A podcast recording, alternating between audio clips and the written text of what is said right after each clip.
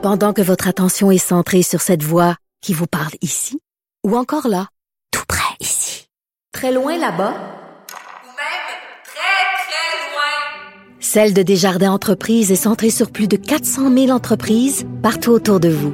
Depuis plus de 120 ans, nos équipes dédiées accompagnent les entrepreneurs d'ici à chaque étape pour qu'ils puissent rester centrés sur ce qui compte, la croissance de leur entreprise.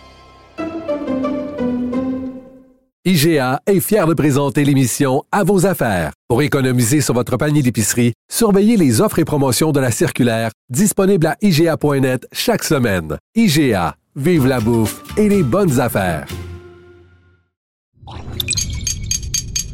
Cube Radio.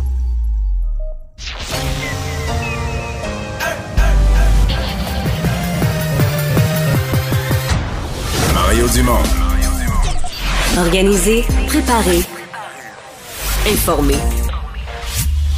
Les vrais enjeux, les vraies questions. Mario Dumont. Les affaires publiques n'ont plus de secret pour lui. Cube, Cube Radio. Bon après-midi et bienvenue. Il fait beau. Difficile de commencer par autre chose. Journée magnifique et je comprends que c'est sur une très grande partie du euh, Québec euh, en chemise. euh, Et pour quelques jours en cet plus. après-midi, ben oui, mais là, il fait beau. C'est Pas de vent, présentement magnifique, soleil, simplement. ouais, profitez-en. Oui, parce que les journées sont plus courtes, malheureusement. Les gens qui travaillent, qui voudraient profiter du beau Ouais. temps là, le soir, faut, faut y la aller avant. terrasse, euh, ça ferme vite. Oui, faut faire la marche avant le souper. Vincent, évidemment, dans l'actualité aujourd'hui, à Québec comme à Ottawa, l'actualité tourne autour de la vaccination obligatoire. Ouais, entre autres au Québec, malgré le front commun là, des syndicats associés avec le Parti québécois qui demandaient le report là, de cette date limite pour euh, la vaccination obligatoire dans le milieu de la santé. Ben, aujourd'hui, François Legault, euh, euh, Marguerite Blais, le ministre de la Santé, Christian Dubé, a dit on va de l'avant, c'est le 15 octobre, on change pas d'avis là-dessus. Et Justin Trudeau confirmait la vaccination obligatoire des employés fédéraux et la vaccination obligatoire dans les trains, les avions pour bientôt. Nouvelle qui fait même les manchettes à l'international. Je voyais quand même beaucoup de réactions sur cette décision assez ferme sur le vaccin au Canada. Ouais, annoncé par M. Trudeau avec Mme Freeland. D'ailleurs, Oui. je vais t'en reparler de Mme Oh. Freeland et de sa présence en cours d'émission. Et tout de suite, on va aller rejoindre Julie Marcoux et l'équipe de 100 Nouvelles. studio de Cube Radio. Salut Mario. Bonjour.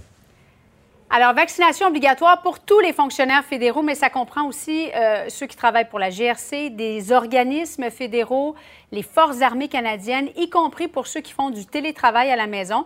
Est-ce que M. Trudeau va trop loin selon toi? Oui, parce que dans les organismes, ça inclut par exemple l'Agence des, ser- des, euh, euh, des services frontaliers, là, des organismes dont on connaît le rôle euh, crucial.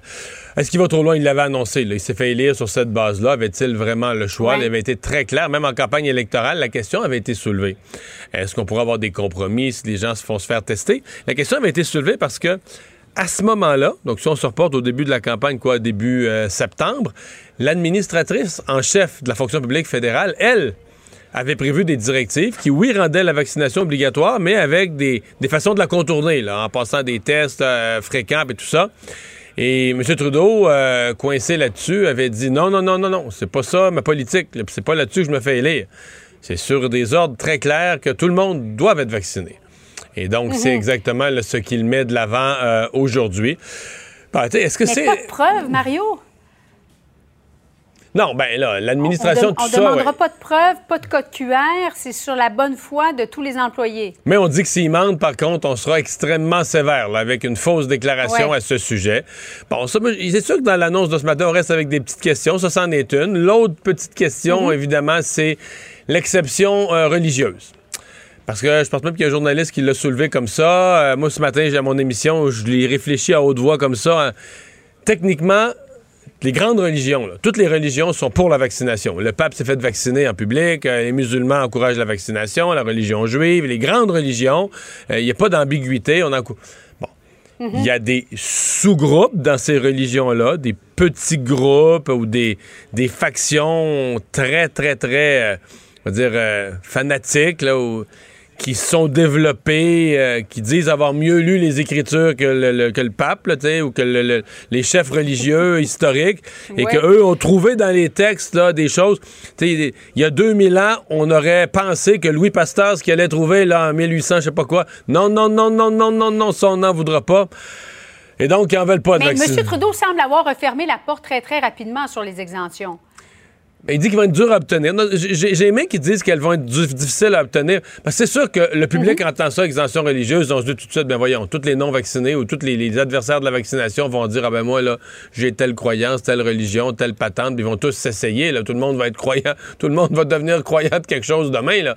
Mais il semble que ce soit pas possible, qu'il y a une façon, il y a des critères établis, mais ce sera à suivre. Mais en gros, je veux dire, en gros, là, on jase de toutes les exceptions, mais la règle est quand même claire. là. Les fonctionnaires fédéraux doivent être euh, vaccinés. Et euh, ce qui veut dire qu'on aura à Ottawa, euh, deux semaines plus tard, parce que la semaine prochaine, on va s'en parler probablement, mais à Québec, on aura un, questionnement sur qu'est-ce qui arrive le 15 octobre dans le réseau de la santé. Mais dans le cas du gouvernement est-ce que tu fédéral... penses que le gouvernement devrait repousser la date butoir du 15 octobre? C'est la demande de À Québec? plusieurs syndicats. Oui? Ça va donner? Ça va être mieux la semaine d'après? Deux semaines après? C'est c'est un coup à donner. Ça en euh, prend une, date butoir. Voilà. Puis là, on l'a donné. Euh, on, je pense qu'il faut être juste avec tous les employés. Il faut aussi être juste avec les employés. Comme on dit, qui sont, qui voulaient pas se faire vacciner, puis ils ont pilé sur leur, orgueil ou leur peur, puis ils se sont fait vacciner. Puis là, tu leur dis, ah, ben, finalement, t'aurais pu attendre, c'était pas tout à fait nécessaire, on reporte. Non, non, à un moment donné, tu donnes ta parole comme gouvernement et tous les experts sont unanimes, là.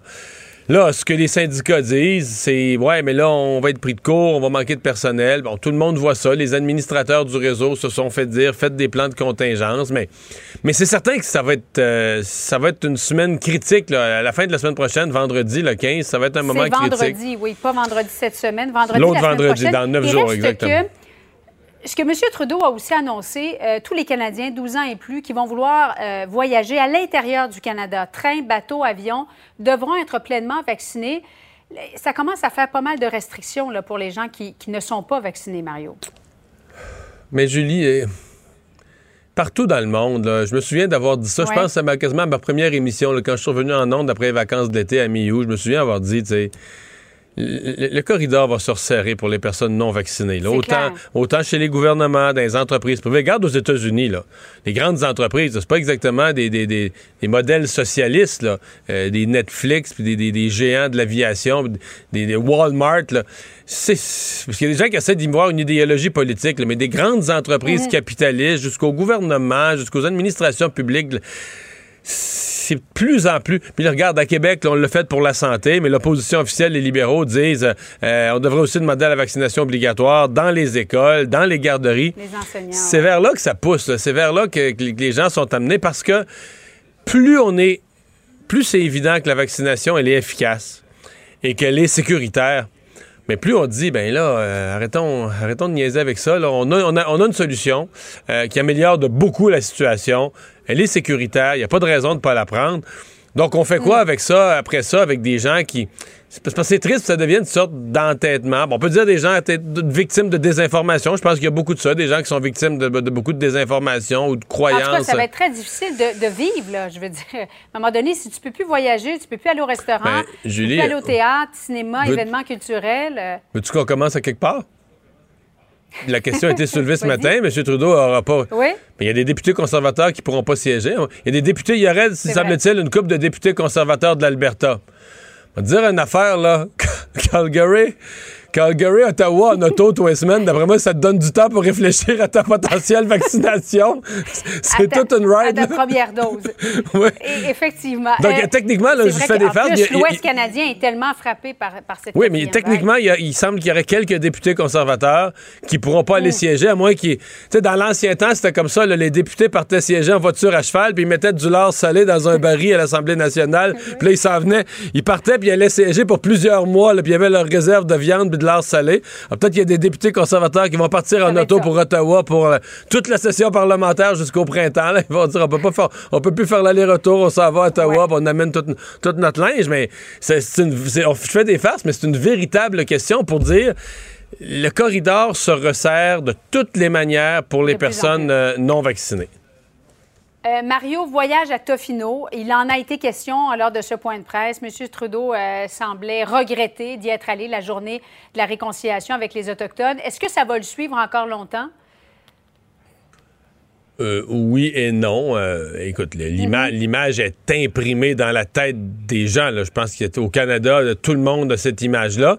Et, et- et je me répète, là, mais ce qui lui nuit, c'est que c'est pas une image qui apparaît comme une première fois ou quelque chose d'unique. C'est comme un clou sur lequel le NPD a tapé toute la campagne, puis tout le monde tape. les sais, l'idée du type qui a toutes des bonnes paroles, puis des bonnes choses, puis qui crée une journée vérité conciliation, qui crée des symboles, mais qui va pas au bout dans l'action de ce qu'il entreprend. Donc, ça va rester un peu. Bon, euh, je pense que c'est c'était des excuses là, réelles, c'était pas des demi-excuses. Il a dit je regrette. Il- Donc, je pense que les journalistes peuvent pas y reposer la question. Euh, si on lui repose la question au prochain point de presse, il répondra pas. Là. Il va dire écoutez, cette histoire-là est close, j'ai dit ce que j'avais à dire. Donc, de ce point de vue-là, l'histoire, à mon avis, se, Ouais. le chapitre se clôt jusqu'à un certain point. Ben, on dit ça, il reste d'autres chapitres parce que là, il a promis à la chef euh, Casimir, là, À Kamloops, à Kamloops, ouais. d'aller la rencontrer, d'aller rencontrer la communauté. Alors, on le sait bien, le jour où il va aller rencontrer la communauté, ben là, qu'est-ce que tu veux? là? Tous les médias du Canada vont rappeler pourquoi il va là, parce qu'il n'est pas allé la fois d'avant, rejouer les images sur la... Tu sais, ça n'a pas de fin, de rejouer les images sur la plage. Donc, il y a- il- l'histoire, l'histoire, tu ne l'effaces pas. Mais je pense plus qu'on peut euh, l'harceler ou lui poser des questions, que les journalistes peuvent le talonner là-dessus. Il a réglé l'affaire ce matin en disant, regarde, là, je regrette, c'était une mauvaise idée, c'était une mauvaise, c'était un mauvais choix. Et donc, il a calmé les affaires. Mais puisque tu me parles du point de presse de ce matin, faut Oui. que je te confesse mes interrogations. J'ai Ah, trouvé que Mme Freeland prenait bien de la place. Je sais pas, là. euh, D'abord, c'est c'est clairement, on n'en a jamais vu ça. Elle a là. commencé, je pense que c'est elle. Mais C'est elle qui a fait l'annonce. ou- Oui, c'est ça. C'est elle qui a fait l'annonce, absolument. Et puis, elle a répondu à un certain nombre de questions des journalistes, des compléments de réponse. D'habitude, là, tu sais, quand le premier ministre parle, là, si le ministre parle, le premier ministre peut amener un complément de réponse en tant que chef. Si le premier ministre parle, Ouais. elle amenait des compléments. Là, je me suis dit, qu'est-ce qui se passe? Est-ce que M. Trudeau est. euh, Est-ce que c'est une nouvelle stratégie de, de- de deuxième mandat, de troisième mandat? là? le nouveau mandat, euh, on veut jouer plus en tandem, euh, mettre une femme à l'avant-scène, homme-femme, un tandem. Est-ce que M. Trudeau est affaibli, affecté par le résultat électoral où il n'a pas eu sa majorité, critiqué dans son propre parti, euh, le, voyage à Tofino? Est-ce que tout ça l'a affaibli au point qu'on a senti le besoin de dire, on, s'est conseillé, on dit on ne l'envoie pas tout seul à l'avant-scène, on envoie quelqu'un à deux, là, ils vont être plus solides? Ou est-ce que... tu sais qu'il y a des gens qui disent qu'il n'est plus là pour rester. Là, ce qui est en train de passer tranquillement, Le flambeau. passer le flambeau, l'envoyer, y faire porter le flambeau par petits bouts. euh. Mais en tout cas, euh, moi, je je je peux pas voir ça comme un fait divers. Là. Je veux dire, Christophe Rayland a pris une place. Souviens-toi de tous les points de presse, au cœur de la crise de la COVID. M. Trudeau était tout seul devant sa maison. Ben, Après ça, il en faisait avec la Dr Tam. Des fois, il mettait deux, trois ministres. Quand il y avait des dossiers spécifiques, le ministre, pour répondre aux questions, faisait sa petite annonce. Mais sur quelque chose d'aussi majeur aujourd'hui, l'élément central du programme de la dernière éle- élection sur lequel il s'est fait élire, la vaccination, que c'est Christophe Freeland qui ouvre le point de presse, fait toutes les annonces. Donc, M. Trudeau arrive après, commente un peu l'annonce. Je- en tout cas, moi, ça me soulève des questions sur euh, qu'est- qu'est-ce qui s'est passé? Peut-être que c'est strictement une stratégie de communication, puis que Mme Freeland va devenir, tu sais, qu'ils vont gouverner en tandem là, pour les prochaines années. Mais il me semble, ça peut pas être juste un accident ou un hasard. là. Il s'est passé quelque chose ce matin qui est nouveau, que je suis pas encore capable d'interpréter parce qu'il est trop tôt, mais que j'interprète comme n'étant pas juste un, euh, un- un- un hasard. accident, un hasard. là. Ouais. Mario, ces deux joueurs de hockey euh, des Tigres de Victoriaville accusés d'agression sexuelle. Euh, on attend toujours la réaction de M. Courteau euh, de la Ligue de hockey junior majeur du Québec. Comment se fait-il qu'il n'y ait pas encore eu de réaction, Mario? Je, je- comprends, corrige-moi, j'avais compris quand même tout à l'heure, ce midi, qu'ils ils avaient quand même changé leur fusil d'épaule, qu'ils attendaient plus 48 Ben, heures. Ils sont sur le point de. Ouais, cet oui, après-midi. euh, on devrait recevoir un communiqué, mais Bon. on attend quoi, là? Euh, c'est un mystère. Je pense que c'est un mystère pour tout le monde. Qu'est-ce qu'ils hein? attendent? La situation apparaît. À première vue, pour la plupart des observateurs, la situation apparaît claire. Pour beaucoup de personnes qui pensent que des messages forts doivent être euh, envoyés concernant euh, les agressions sexuelles, le respect des femmes, on dit ben là, la Ligue aurait eu une chance de montrer un peu plus de, de, de mordant. Peut-être que dans le- Peut-être que dans la réponse, on aura une explication pour le délai. Peut-être que dans la prise de position, on aura aussi un paragraphe qui expliquera des faits qu'on ignore. C'est pour ça que je reste prudent, parce que moi, je, je- sincèrement, je le comprends pas. J'ai pas d'explication. euh. Oui, mais, mais quand même, au départ, c'était 48 heures. Ils devaient réagir demain. Ils ont quand même devancé. Ils ont quand même coupé de moitié leur délai. Donc là, on attend une Mais réponse. ils avaient dans- dit d'ici 48 heures, mais encore là, Mario, ils auraient dû quand même prévoir sur le coup, il y a des accusations, immédiatement, il y a suspension. Euh, je peux Ah, comprendre ça qu'avant, paraissait c'était simple des à- allégations, mais là, on, on parle d'accusations. C'est sûr que ça paraît simple à première vue, d'autant plus que, compte tenu qu'il y avait des allégations, puis c'était pas des allégations, là. sais, euh, futile de placotage de coin de rue. là. C'était des, des positions faites Ouais. à la police. On savait que les policiers enquêtaient. Donc, ça aussi, c'est étonnant qu'il n'y ait pas eu un ordre de marche de dire, bon, mais si jamais, peut jamais être certain, mais c'était probable quand même, c'était une hypothèse probable. Si jamais les accusations tombent, mais voici, face à des accusations graves, agressions sexuelles, comment notre ligue On se, se conduit, etc. ouais. Donc, euh, je, me réserve. À, à date, je comprends pas. Euh, je trouve ça difficilement euh, explicable. Mais euh, Mhm. j'attends de voir est-ce que dans le est-ce qu'il y aura un paragraphe dans le fameux communiqué qui prendra position, est-ce qu'il y aura un paragraphe explicatif sur le délai euh, dans lequel on dira ah voici pourquoi. Mais à l'heure où on se parle, je le Ça vois pas. long. Je le vois pas. Bien, on va voir. Peut-être que ça sortira, on l'espère, cet après-midi. Merci beaucoup, Mario. Au revoir. Alors Vincent, dans euh, les nouvelles, bilan des cas aujourd'hui, ça reste sous, sous contrôle, Ouais, la et COVID. en baisse de semaine en semaine, on a 506 euh, aujourd'hui cas. Et pour un mercredi, ben, ça suit la tendance. La semaine dernière, on avait presque 600. Euh, la semaine d'avant, euh, presque 700. Et la semaine précédente, presque 800. Donc, on a 800, des- 700, 600, 500. à ouais, peu près, ça. là. Donc, si j'arrondis, alors c'est une baisse assez soutenue. Euh, trois décès, par contre, trois nouvelles personnes hospitalisées et c'est stable présentement aux soins intensifs. Alors, c'est la situation euh, au, euh, au Québec, alors qu'en Ontario, on parle de 476 nouvelles infections, 14 décès quand même chez nos voisins euh, ontariens. Alors, c'est le bilan du jour et des hospitalisations en Ontario, c'est 280 plus 3, donc ça ressemble quand même pas mal à ce qu'on a au Québec. Il y a le meurtre de Jaël Quentin qui est euh, revenu à l'avant-scène de l'actualité aujourd'hui, euh, notamment à cause, bon, euh, évidemment, on a eu la sentence, mais je pense que c'est encore plus les témoignages de ses proches qui ont frappé la, la population. Ouais, parce qu'on donnait cette sentence à Benoît Cardinal, meurtrier de sa, conjointe Jaël Quentin, et ben on donnait cette sentence-là automatiquement. Alors prison à vie, sans possibilité de libération conditionnelle avant 25 ans pour la mort donc de cette mère de six enfants. Euh, vous vous rappelez que c'était le 16 janvier 2020 où elle est retrouvée sans vie après avoir été battue à mort dans la chambre à coucher de la résidence intergénérationnelle, résidence familiale. Alors une histoire tout à fait tragique. Et aujourd'hui, bon, on s'attendait, on le savait là, que c'était la sentence euh, qu'attendait Benoît Cardinal. Ce qui euh, a été plus, plus, plus important, c'était les témoignages effectivement des familles qui sont allées raconter la détresse, la souffrance dans laquelle les a plongés Benoît Cardinal depuis ces années. Entre autres, le père de la victime, Gaëtan, Gaëtan Quentin, qui disait Comment ai-je pu laisser entrer sous mon toit celui qui deviendra le destructeur de nos vies, rappelant que euh, ça s'est passé ce drame-là dans le toit familial, maison que son père avait construit, le lieu même où sont nés les petits-enfants, euh, donc euh, les, les enfants de Jaël. Donc une histoire qui a ébranlé toute la famille, sachant que les enfants ont dû être replacés chez des proches qui étaient eux-mêmes fortement endeuillés, les enfants qui ont des traumatismes. Alors toute une histoire. Je vais vous faire d'ailleurs entendre un extrait du père euh, donc euh, de Jaël Quentin à la sortie des audiences, qui est allé un peu raconter euh, son état d'esprit et la demande que la famille fait à Benoît Cardinal d'arrêter les procédures. Est-ce qu'on a le père Quentin? Non, ça fonctionne pas?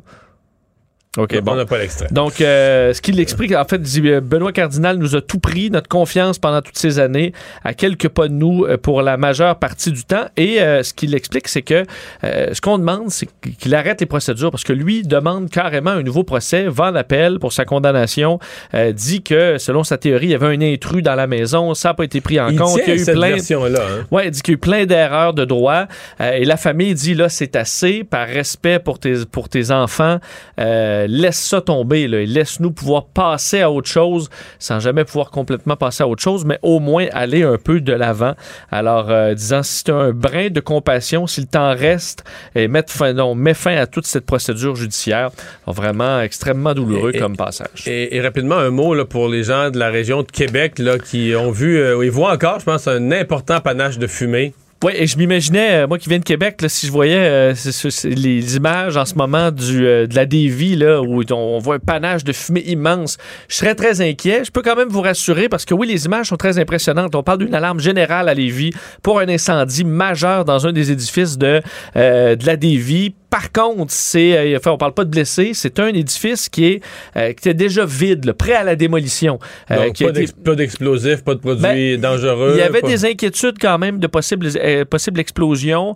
Alors, on a fait quand même un périmètre, mais euh, en ce moment, on semble assez rassuré sur euh, l'état de la situation. On a quand même évacué tous les travailleurs. De toute façon, il n'y a plus d'électricité dans le secteur. Alors, on a euh, envoyé tout le monde à la maison, mais ça génère quand même un appel général. Alors, énorme. On parle de 120 pompiers qui combattent présentement l'incendie. Encore, euh, au moment où on se parle, ça brûle. euh, pas à peu près. on n'a pas pris le contrôle, mais c'est circonscrit à cet édifice-là. En fait, les bâtiments 37 et euh, 38 qui sont la proie des flammes. Et on voyait, je voyais notre journaliste euh, à TVA et LCN, euh, William, qui était devant la dévie encore d'immenses flammes derrière. Alors, euh, par sécurité, on a évacué tout le monde, mais sachez-le. c'est un incendie assez spectaculaire. Oui, oui, vraiment très impressionnant qui se serait Je sais pas, je déclenché sais pas à quelle distance on peut le voir là, dans le Grand Québec. euh, ben, partout. Là. ouais. Partout parce que la Lévis, euh, c'est central sur la vue, là, c'est sur la terrasse du frein euh, ou même de, de Beauport à Sainte-Foy. Euh, tu vas voir ce panache de fumée-là. Si t'es sur, à Lévis, ça va se voir aussi. Donc, c'est sûr que ça fait jaser un peu partout là-bas.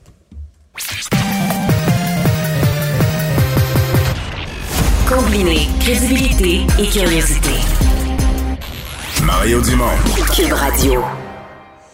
Alors, euh, vous vous en doutez, on va entendre une série de réactions à l'annonce faite aujourd'hui par euh, Justin Trudeau et sa ministre euh, Christopher Freeland. Euh, vaccination obligatoire. Euh, on reparlera des transports, le train, avion pour les passagers à l'intérieur du Canada, mais aussi tous les fonctionnaires fédéraux, employés des agences du gouvernement fédéral qui doivent être vaccinés. Yvon Barrière est le vice-président exécutif régional de l'Alliance de la fonction publique du Canada pour le Québec. Bonjour, M. Barrière. Bonjour, Monsieur Dumont, et merci de m'avoir invité. On va décortiquer ça morceau par morceau, mais commençons par le principe général. Êtes-vous d'accord avec le principe général de la vaccination obligatoire? Ben, je pense pas nécessairement de vous surprendre. Nous l'avons déjà mentionné. Ben, L'Alliance de la fonction publique euh, du Canada appuie l'adoption d'une politique fédérale de vaccination qui pourrait protéger nos membres ainsi que, là, que les Canadiens et Canadiennes que nous servons. Hein. On, est conscient, comme tout le monde, comme, la santé, que la vaccination à grande échelle est le moyen le plus fiable pour freiner la propagation de, la COVID-19 dans nos milieux de travail et aussi dans nos collectivités. Mais est-ce que le mot obligatoire est trop, dans le fond? Est-ce que le fait de, sanctionner euh, ou de mettre de côté des employés qui sont pas vaccinés, est-ce que vous acceptez ça comme, euh, comme conclusion, disons, du principe général que vous reconnaissez? Pense que vous le dites, hein, d'emblée, lorsqu'on parle du mot obligatoire, là, ça vient un petit peu le chatouiller euh, certains de nos membres, ça vient chatouiller aussi tout ce qui concerne la Charte des droits des, des personnes euh, du Canada. euh, et, et ça nous dérange, oui, un petit peu parce que parce que le gouvernement a conçu sa politique, on doit l'avouer là, à la hâte, sans tenir compte des consultations qui s'imposent. Bon, est-ce qu'on vient de perdre la communication? On dirait bien. Bon, notre équipe essaie de rejoindre M. Barrière, parce que c'est un sujet quand même euh, important. Euh, on voudrait bien avoir son opinion complète. On comprend qu'ils sont pour une politique générale de la vaccination. Et voilà, M. Barrière s'est reconnecté. Alors oui, euh, donc vous nous expliquez là, les, réticences, charte des droits, etc., quand on met ça obligatoire. Euh, est-ce, que vous allez, comme syndicat, euh, prendre une défense euh, complète d'un employé qui serait mis à pied faute d'être vacciné?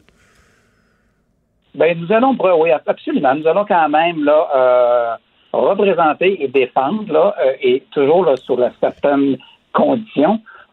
Mais où je n'étais rendu avant la, le problème technique, là, euh, c'était que je disais que le gouvernement a la politique, on doit l'avouer, là, à la grande, très à, à la vitesse grand V, là, sans tenir compte des consultations qui s'imposaient avec les syndicats. Et que. On a eu une, on a eu une journée pour répondre. Ça me fait penser, ni plus ni moins, là, lors de son annonce le, le 13 août, là, sans nuance, à deux jours des élections. Le Mais qu'est-ce que vous auriez amené comme nuance ou comme accommodement, mettons, là, pour des gens qui veulent pas se faire vacciner? Ben, d'un, on aurait aimé avoir des garanties là, sur le droit à la vie privée des membres. là. Tous les renseignements personnels doivent être divulgués selon le principe là, du besoin de connaître. L'autre chose, là, c'est on ne croit pas à la vieille méthode des sanctions disciplinaires. Là. Ça ne fonctionne plus aujourd'hui. là. On aurait préféré une approche là, plus, plus pédagogique, plus raisonnable et non punitive. là. Les quelques employés qui étaient toujours à se faire vacciner là, ne doivent pas faire l'objet de sanctions. Et vous le savez, M. Dumont, on s'est déjà parlé à quelques reprises là-dessus, mais le ménage, le, le, duo là, euh, sans solde et le système de paye Phoenix va créer encore une fois là, de très gros problèmes. Et, et à l'instar de, toutes les organisations, on, a aussi un problème de rétention du personnel au sein de la fonction publique. Nous avons un problème euh, parce qu'à cause des conditions de travail, du salaire non concurrentiel, puis des problèmes de Phoenix. On aurait aimé avoir une meilleure consultation et aussi, puis je vous dis là, on est toujours en faveur d'une vaccination euh, de la fonction publique, absolument. Mais euh, je pense que M. Trudeau a été un petit peu rapide dans son annonce, sans vérification et sans consultation. Mais il le fait, vous êtes conscient, avec un appui public. Sur cette question-là, un appui public très, très fort. C'est comme si les gens vaccinés, qui sont devenus une très, très large majorité, puis je comprends qu'on ne peut pas avoir une tyrannie de la majorité, mais quand même, il y a comme une... Euh, il a comme plus d'excuses acceptées par le public. Je pense qu'au début, les gens se disaient, ouais, il y en a qui sont plus réticents, ils veulent voir, ils veulent laisser passer, ils veulent pas être les premiers du premier mois à se faire vacciner. Mais à cette étape-ci, avec 6 milliards de, vaccins donnés sur Terre, euh, les gens savent que le vaccin, on voit l'efficacité, on voit que le vaccin est sécuritaire. C'est comme si le fait de ne pas se faire vacciner, pour les vacciner, c'est devenu un, devenu un caprice. C'est devenu que tu n'as plus vraiment de raison. Il n'y a plus d'acceptation de ça. Donc, M. Trudeau, vous êtes conscient que vos membres non vaccinés ont plus beaucoup d'appui public? Bien, euh, écoutez, euh, vous n'avez pas à me convaincre. J'en suis euh, pleinement conscient de cette situation-là. à l'instar de la population canadienne, on a possiblement entre 5 et 10% de nos membres qui vont être extrêmement réticents. On en a quelques-uns. Bonne raison que ce soit au niveau médical et ou religieux. Et ça, c'est bien entendu, on va les défendre, ces, gens-là. Mais vous avez raison, il y en a quelques-uns pour des motifs euh, qu'on peut considérer comme inappropriés, ne voudront pas se faire vacciner ou à tout de moins le démontrer à ses superviseurs parce que vous savez que c'est les gestionnaires qui vont décider si les employés vont avoir des sanctions ou avoir des mesures d'adaptation. Mais il, faut il faut faire avec, il faut travailler pour pouvoir euh, trouver un juste équilibre entre ceux qui ne veulent pas se faire vacciner et aussi des sanctions potentielles. Pensez-vous qu'il y a des gens qui vont tout simplement quitter? Ou prendre une retraite anticipée ou de, différentes formes, là, que des gens vont tout simplement quitter? On risque d'en avoir, effectivement. On risque d'avoir des gens qui vont, ce qu'on appelle, écouler leur congé de maladie. Ils vont peut-être faire une demande euh, de sans solde eux-mêmes en termes de congé ou de ou de ou, simplement écouler leur, euh, leur congé annuel, leurs vacances. Mais on risque d'avoir un certain nombre, une minorité, un quelque faible pourcentage qui vont peut-être décider de quitter la fonction publique fédérale. Ouais. Mais euh, est-ce que, bon, une fois ça annoncé, est-ce que vous en pensez euh, entamer des moyens de pression? Vous dites on va défendre s'il si, arrive des membres qui cognent à votre porte en tant que syndicat et demandent d'être défendus. Vous dites on va, on va euh, les défendre, mais est-ce que vous pensez faire des manifestations, des moyens de pression, des marches ou pour, pour, combattre la décision ou vous l'acceptez? Ben, on n'est pas au niveau là, de, de négociation d'une convention collective. On n'est pas non plus au, niveau là, de, de, se battre pour avoir un système de paye qui paye ses fonctionnaires et, nos membres de façon correcte. Euh, bien que la grande majorité de nos membres sont vaccinés, nous continuerons à représenter ceux qui font l'objet de sanctions, mais qui ne sont pas vaccinés. Donc, non, je ne pense pas qu'on va aller dans la rue, mais on va tenter, avec le Conseil du Trésor, de trouver des alternatives adéquates, là, euh, ce qu'on peut appeler communément là, des win-win, autant pour le Conseil Trésor que pour les ministères, et autant pour les membres qu'on représente dans le cadre de la fonction fédérale. Hmm. Est-ce que vous êtes mal pris avec ça? Je veux dire, entre euh, l'opinion publique, euh, la, la, portion importante de vos membres qui sont vaccinés puis qui, qui souhaiteraient que leurs collègues le sont aussi, cette minorité euh, parfois bruyante là, qui est anti-mesure, anti-vaccin, la décision du gouvernement, vous-même comme syndicat qui avez encouragé la vaccination, puis vous me l'avez dit clairement être pour la vaccination, est-ce que c'est embarrassant toute cette affaire-là? Ben, tout à fait, tout à fait est pour le principe de la vaccination, on, la recommande. Et euh, on a effectivement une très faible minorité de nos membres euh, qui en s'y opposent. Euh, avec certains avec des raisons qu'on considère comme valables et d'autres, pour bien honnête, non, valables. Mais on va tenter de trouver des, résultats adéquats pour qu'on puisse bien les représenter et pas aller nécessairement à des sanctions euh, disciplinaires comme d'être mis sans solde. Parce que ça va affecter aussi toute leur, euh, leur pension, leur régime. Donc, euh, ça peut. Et ces gens-là, comme le premier ministre Trudeau a mentionné tantôt, ils n'auront pas le droit au chômage. On n'est pas en train de dire qu'on va les représenter pour qu'ils puissent avoir le droit, mais on va essayer de les représenter pour qu'ils puissent avoir, là, s'il y a lieu, euh, des, alternatives. Monsieur Barrière, merci beaucoup d'avoir été là. Au revoir.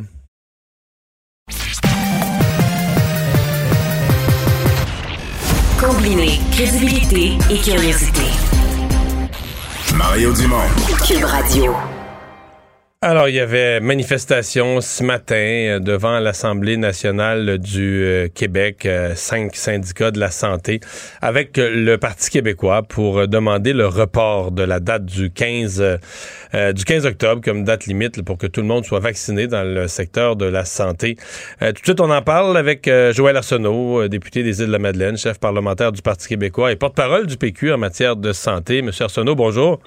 Bonjour, M. Dumont. Euh, avant de parler de ça, euh, il y a euh, Radio-Canada qui dit qu'un des conseillers de votre chef, je veux vous. On fera pas toute l'entrevue là-dessus, mais je veux quand même savoir, un des conseillers de votre chef a dénommé Alexandre Poulain, qui ferait face à des chefs d'accusation pour harcèlement criminel dans un contexte conjugal.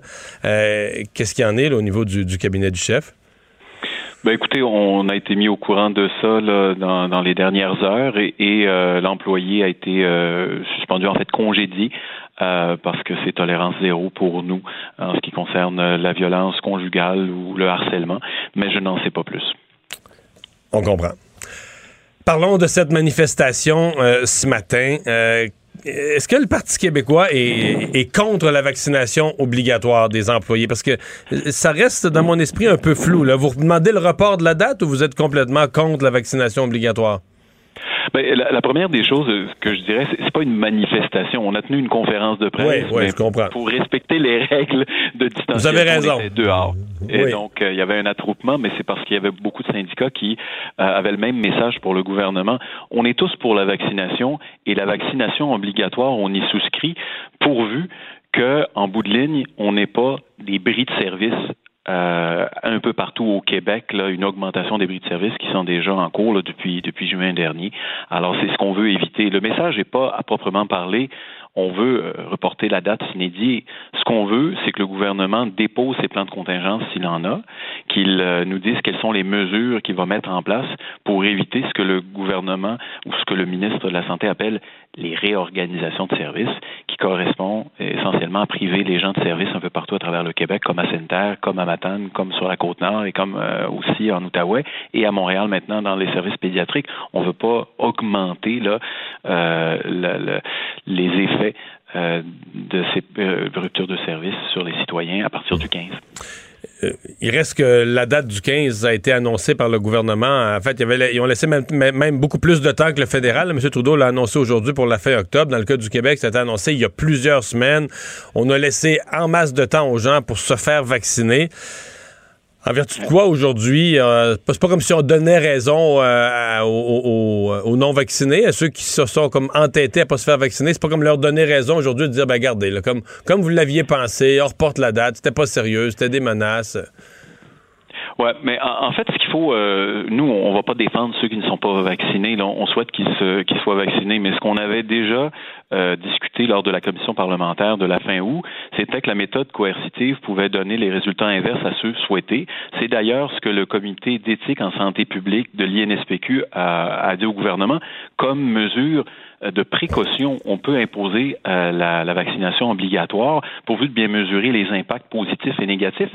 Même le, le directeur de santé publique, le docteur Arruda, a dit on va voir si l'impact est plus négatif que positif. Là, le gouvernement dit je veux pas perdre la face, mais qui euh, est-ce qui va écoper si on, on, maintient la ligne dure puis qu'on met à, à pied euh, avec euh, en congé sans solde 7000 employés. Est-ce que ce sont ces employés-là qui, euh, qui sont, euh, disons, les, les, les, la cible du gouvernement ou ce sont les citoyens qui vont en bout de ligne écoper? Et nous, on ne veut pas que ce soit les citoyens, tout simplement. Hmm. Reste qu'aujourd'hui, je voyais sur les réseaux sociaux, il y a des médecins qui vous ont quand même écorché, qui ont dit, j'entends vous ce que vous me dites, là, on n'est pas contre la vaccination, même la vaccination obligatoire, mais qui disent, ben, euh, le Parti québécois essaie d'aller chercher la clientèle d'Éric Duhem, euh, des conservateurs, des anti-vaccins, etc. On vous accuse d'aller flirter de ce côté-là parce que les gens à qui ça va plaire en premier, là, ça veut pas dire qu'il peut y avoir d'autres gens qui disent oui, on craint des bris de service, mais les gens avec qui ça va plaire en premier, c'est ceux qui veulent rien savoir de la vaccination. C'est le premier groupe qui vont applaudir aujourd'hui, non? Ben, nous, on n'est pas là pour plaire à, à, la clientèle qu'on a sondée par, euh, différents moyens. On constate sur le terrain qu'un peu partout dans les régions, on a des ruptures de services. On a des appels de médecins, on a des appels des gens des labos, on a des appels des, des infirmières qui nous disent le système ne tient qu'à un fil. Et s'il faut se passer de la contribution de 7 à 8 000 personnes à compter du 15 octobre, ça ne fonctionne pas. Il y a des services hospitaliers qui vont devoir fermer, qui ne pourront plus fonctionner, surtout dans les endroits où il y a peu de personnel, s'il y en a deux ou trois. Mais on ne cautionne pas le fait que ce personnel-là n'est pas, euh, ne soit pas vacciné. Mais ce qu'on dit, c'est qu'il faut préserver les services. Non, mais je comprends, mais ces gens-là se cherchent des bouées. Là. Euh, quand les syndicats ont dit Ouais, on va vous défendre, ben là, ça leur a donné Ouais, OK, si on ne s'est pas vacciné, on a au moins un syndicat qui vont nous défendre. Là, euh, parce que si tout le monde d'un bloc leur disait Regardez, il n'y a pas d'autre choix, allez vous faire vacciner, point final, est-ce qu'on n'aurait pas un message de société un peu plus ferme, là, où le Parti québécois devient un peu la, la, le, le maillon faible de cette fermeté de la société? Ben, on est déjà euh, passé la date où on peut euh, avoir une quelconque assurance que les gens qui sont pas vaccinés pourront l'être avant le 15 octobre. Ce sont les faits. Alors nous, on dit Bon, la chance au coureur, le gouvernement a imposé euh, sa règle avant même la commission parlementaire. Sa décision était prise. Il l'a annoncé. Les résultats, comme on le craignait, ben, sont, sont, sont, sont à l'avenant et la méthode coercitive n'a pas fonctionné. Maintenant, est-ce qu'on s'entête avec la perspective de priver les Québécois et les Québécoises de services ou est-ce qu'on trouve des accommodements, des moyens de, pallier euh, soit les ressources qu'on va mettre en, congé sans solde ou encore euh, de se donner une marge de manœuvre en collaboration, en concertation avec les syndicats qui eux aussi veulent que leurs membres soient syndiqués, mais qui ne veulent pas nécessairement qu'on les mette en congé sans solde parce qu'ils savent que ceux qui restent c'est eux qui vont écoper également en plus des citoyens. Nous, on est juste dans la réelle politique et dans la réalité du terrain. Ce n'est pas une bonne idée le 15 octobre de fermer des services. Euh, même si le gouvernement l'avait annoncé à l'avance, c'est une mauvaise idée de fermer les urgences, c'est une mauvaise idée de fermer les labos. Je vous amène sur un cas précis en terminal. On avait eu le cas, c'est une médecin d'ailleurs qui l'avait euh, fait sous forme de lettre ouverte, le cas d'un département où on fait de la dialyse, un département en néphrologie où on fait de la dialyse. Et la médecin disait, moi, j'ai plusieurs de mes infirmières qui sont pas vaccinées. Et donc, mm. la, médecin en question demandait la même chose que vous. Elle disait, on devrait reporter la date, ça n'a pas de bon sens. Un, un département de dialyse ne peut pas se retrouver avec un manque de personnel, etc., etc. Et nombre d'autres médecins, infirmières, spécialistes ont dit, mais au contraire, là, on peut pas croire que dans un département de dialyse où se succèdent des gens immunosupprimés, fragiles, euh, on laisse encore du... Ça avait eu l'effet inverse. Là, dire, c'est qu'on a encore du personnel non vacciné qui côtoie des personnes aussi fragiles, alors, que, alors que la vaccination euh, est disponible depuis des mois? Vous dites que vous, est-ce que vous seriez à l'aise à avoir un nombre important d'employés non vaccinés dans un département de dialyse? Je pourrais dire la même chose d'un département où on fait, par exemple, des, traitements pour le, cancer, où on ferait de la chimio. Hmm. Ben, à l'heure actuelle, vous savez que toute la population, tous les employés de la santé ne sont pas vaccinés. Euh, les gens continuent d'aller se faire soigner. Ils ont des services dans les urgences. En chimio, il y a eu un décès aussi. En chimio, il y a, chimio, il y a eu un décès dans le coin de Granby. Là. Une personne, un employé non vacciné qui a transmis la maladie à une dame qui finissait ses traitements de chimio, qui se pensait en train, en train de s'assortir, puis elle est morte de la COVID parce qu'elle est immunosupprimée. Alors, moi, la question que je pose, est-ce qu'il s'agit d'une situation là qui est anecdotique ou c'est une situation qui euh, actuellement met à risque la population davantage que la privée de service un peu partout, de fermer le laboratoire à Sainte-Anne-des-Monts ou à Gaspé ou euh, sur la Côte-Nord ou en Abitibi à Sainte-Terre. C'est la question que je pose. Et si le gouvernement a une réponse à l'effet que Bien entendu, là, si on, ne laisse pas, euh, si on laisse les gens travailler alors qu'ils ne sont pas vaccinés tout en les testant et que ça pose un risque plus grand à la population que priver les gens de diagnostic ou de services d'urgence, mais alors évidemment on va, souscrire à, la vertu. Mais à l'heure actuelle, ce qu'on sait, c'est que dans d'autres juridictions, on a imposé la vaccination obligatoire en euh, accélérant ou en, en, augmentant le nombre de tests et le système fonctionne et le, nombre de personnes continue d'augmenter qui sont vaccinées et euh, ça fonctionne euh, pour les services comme pour, euh, pour la vaccination qui progresse. Peut-être pas au rythme qu'on voudrait, mais euh, il y a une question aussi, là, euh, je dirais, de calculer, encore une fois, comme le Premier ministre l'a dit si souvent depuis le début de la pandémie, la balance des inconvénients. Et ça, le gouvernement n'a pas encore déposé cette analyse rigoureuse que lui demandait l'INSPQ. Joël Arsenault, merci d'avoir été là. Au revoir. Le chef. Mario Dumont. Il analyse l'actualité et sépare les faits des rumeurs. Il n'a qu'une seule parole, celle que vous entendez. Cube Radio. On est de retour euh, pour parler de euh, notre chronique juridique, parler avec Nada Boumefta. Bonjour Nada. Bonjour, messieurs. Alors, euh, plusieurs euh, accusations supplémentaires contre ce père qui avait tenu euh, le Québec en haleine, la région du Bas-Saint-Laurent en haleine, parce qu'il avait enlevé son enfant, avait disparu en forêt, finalement était réapparu dans sa, dans sa maison. Donc, il fait face à plus d'accusations. Oui, effectivement. Donc, une des plus longues alertes en barre, une inquiétude de, de la mère. On a recherché cet enfant-là pour le retrouver avec son père dans les bois. On comprend qu'au moment de son arrestation, il avait été euh, accusé d'avoir déchargé une arme à feu contre un policier. On comprend que d'autres accusations ont été ajoutées, soit celle d'avoir tenté de causer la mort à un agent de la paix, d'avoir séquestré, emprisonné ou saisi de force une personne. Et là, je tiens à mentionner qu'on manque de détails à savoir qui, de qui on parle. Est-ce qu'on parle de l'enfant ici ou on vise un des policiers? Peut-être au moment des événements? On verra ce que l'enquête euh, dévoilera, mais vraisemblablement des accusations ont été portées là-dessus, mais aussi des euh, accusations de possession d'armes à feu. Rappelons qu'on a un problème clair au Québec par rapport à ça, à la possession de ces armes, euh, qui était d'abord illégale et en plus, il était sous restriction de ne pas en posséder. Alors, plusieurs questions à soulever, surtout quand c'était quelqu'un qui était déjà encadré euh, par un cadre législatif, en plus des règles qu'on a ici. Alors, très, très inquiétant, surtout quand on voit que c'est des enfants qui ont été euh, kidnappés, qui sont impliqués dans toutes ces histoires-là. On verra euh, la suite. Probablement qu'il se présentera voudra aller à procès. Son avocat qui l'a lâché aujourd'hui, il n'est donc plus représenté. alors on verra la suite dans Ça n'a pas l'air être simple, son affaire, là. Hein? Non, ça ne semble pas être facile et euh, je conseille évidemment aux gens d'être représentés par avocat, surtout dans les cas d'accusation de ce type-là et quand on voit une preuve qui peut être très volumineuse dans ce type d'affaires-là. Dans la Cour d'appel qui accepte le dépôt d'un recours collectif contre le pasteur baptiste Claude Guillot dans une affaire d'abus physiques et psychologiques sur des enfants. Ce qui est très, très intéressant dans cette affaire, c'est que d'abord, la Cour supérieure devant qui on doit faire des demandes quand on veut faire des recours collectifs en civil, qui doit autoriser ou non euh, ce type de recours-là, a pris une décision et cette décision-là a été brisée par la Cour d'appel du Québec parce que la Cour supérieure avait pris sa décision en fonction de la récente affaire Roson. Rappelons que les combattantes, euh, c'est bien le bon nom, j'espère, les survivantes, pardon, euh, avaient voulu se rejoindre tout, ensemble pour porter plainte aux civils contre Roson. Ce recours avait été refusé puisqu'on distinguait chacune de ces histoires-là. Certaines s'étaient passées lorsqu'elles étaient jeunes, d'autres plus tard, certaines dans les circonstances de travail, d'autres dans les circonstances de sexe. Alors, on voyait qu'il y avait des distorsions quant aux faits.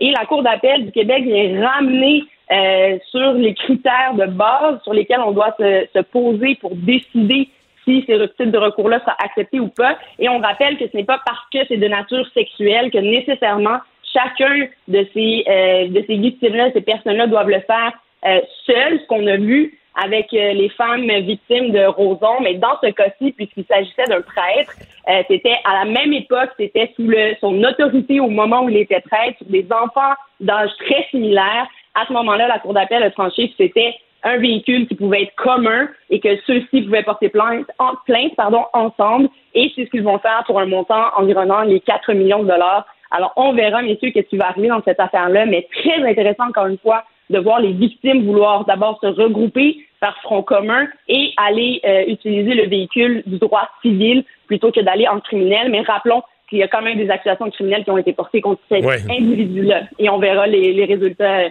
au niveau euh, criminel.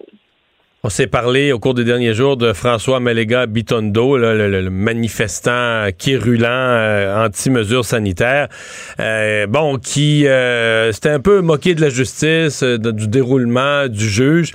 Mais finalement, le, juge, c'est toujours le juge qui a le dernier mot, hein?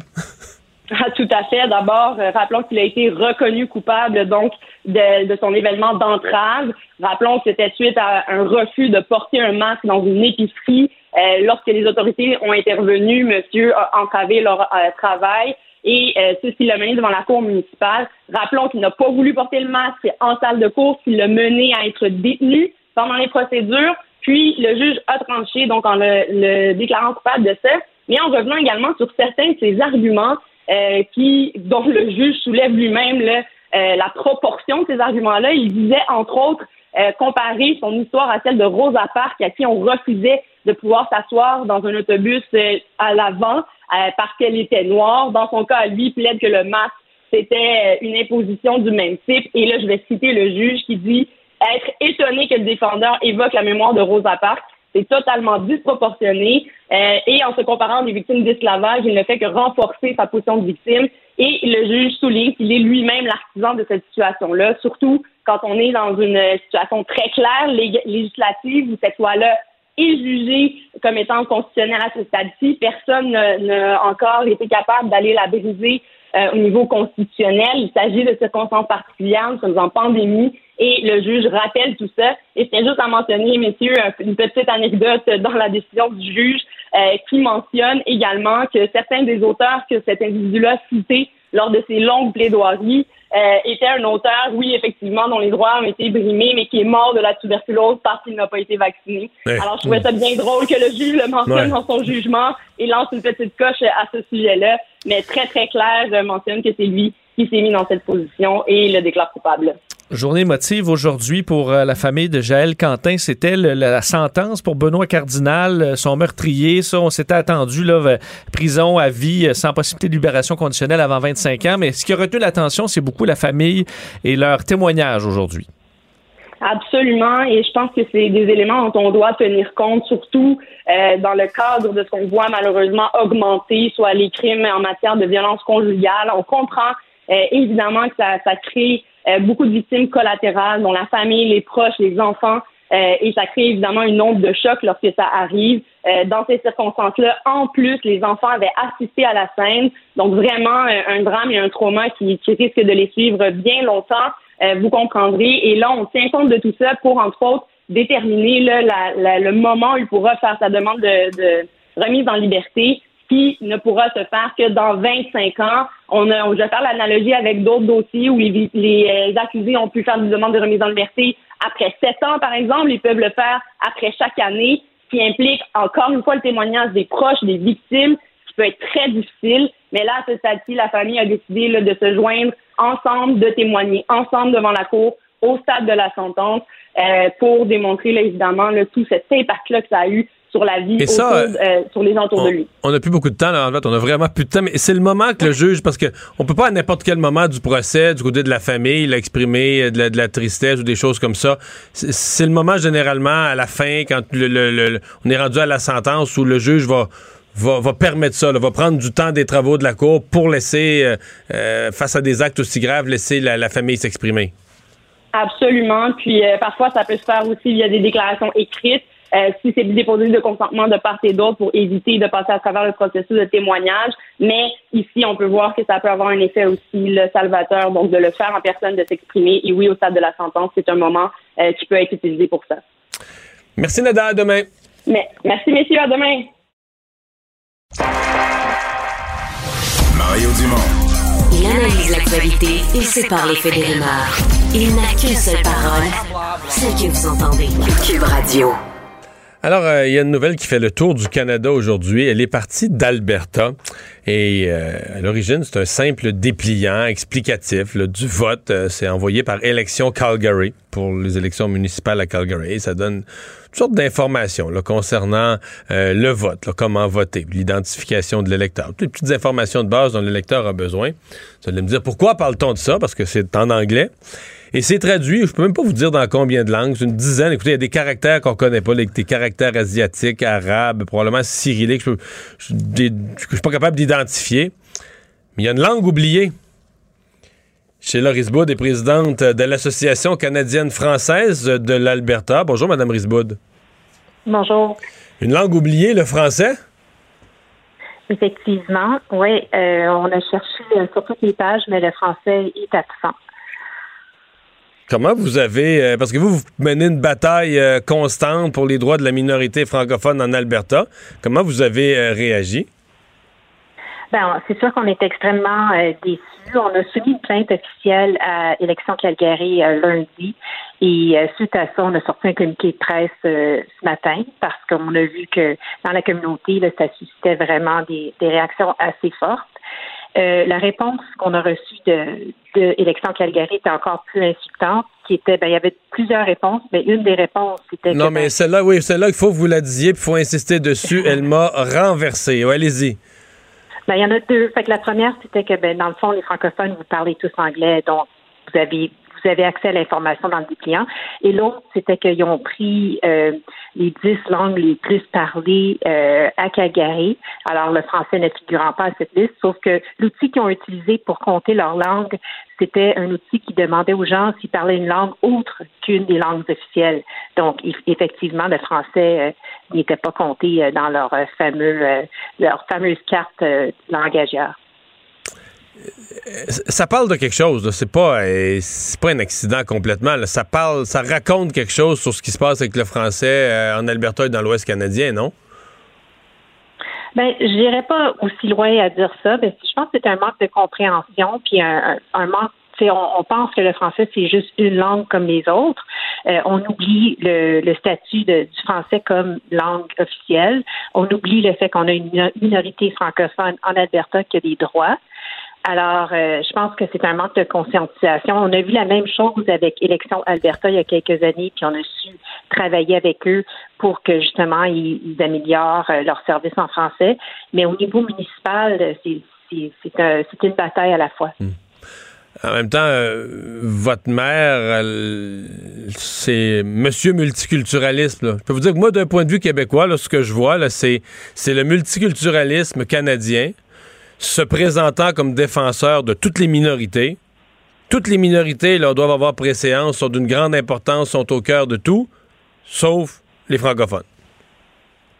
Oui, ça, ça peut paraître comme ça, c'est sûr. C'est décevant. Je veux dire, je pense qu'une chose que qu'on on semble manquer à Calgary et peut-être aussi en Alberta, c'est que le français, c'est vraiment c'est une langue d'intégration à la culture canadienne. Alors, nous, on a des gens qui arrivent euh, d'Afrique et de d'autres pays qui sont francophones, qui arrivent en Alberta, puis qui choisissent de continuer à vivre en français, qui passent par nos écoles francophones.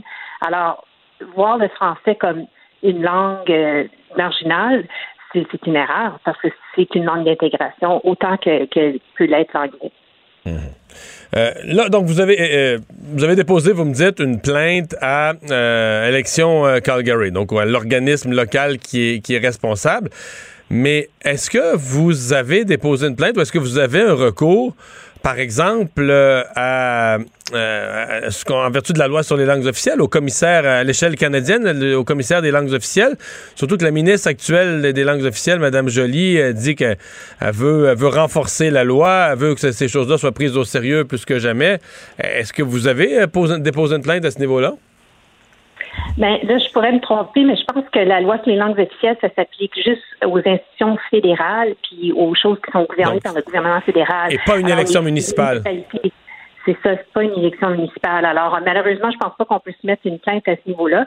Euh, mais par contre, euh, du côté de, de la province, par contre, on pourrait quand même signaler ça à la province.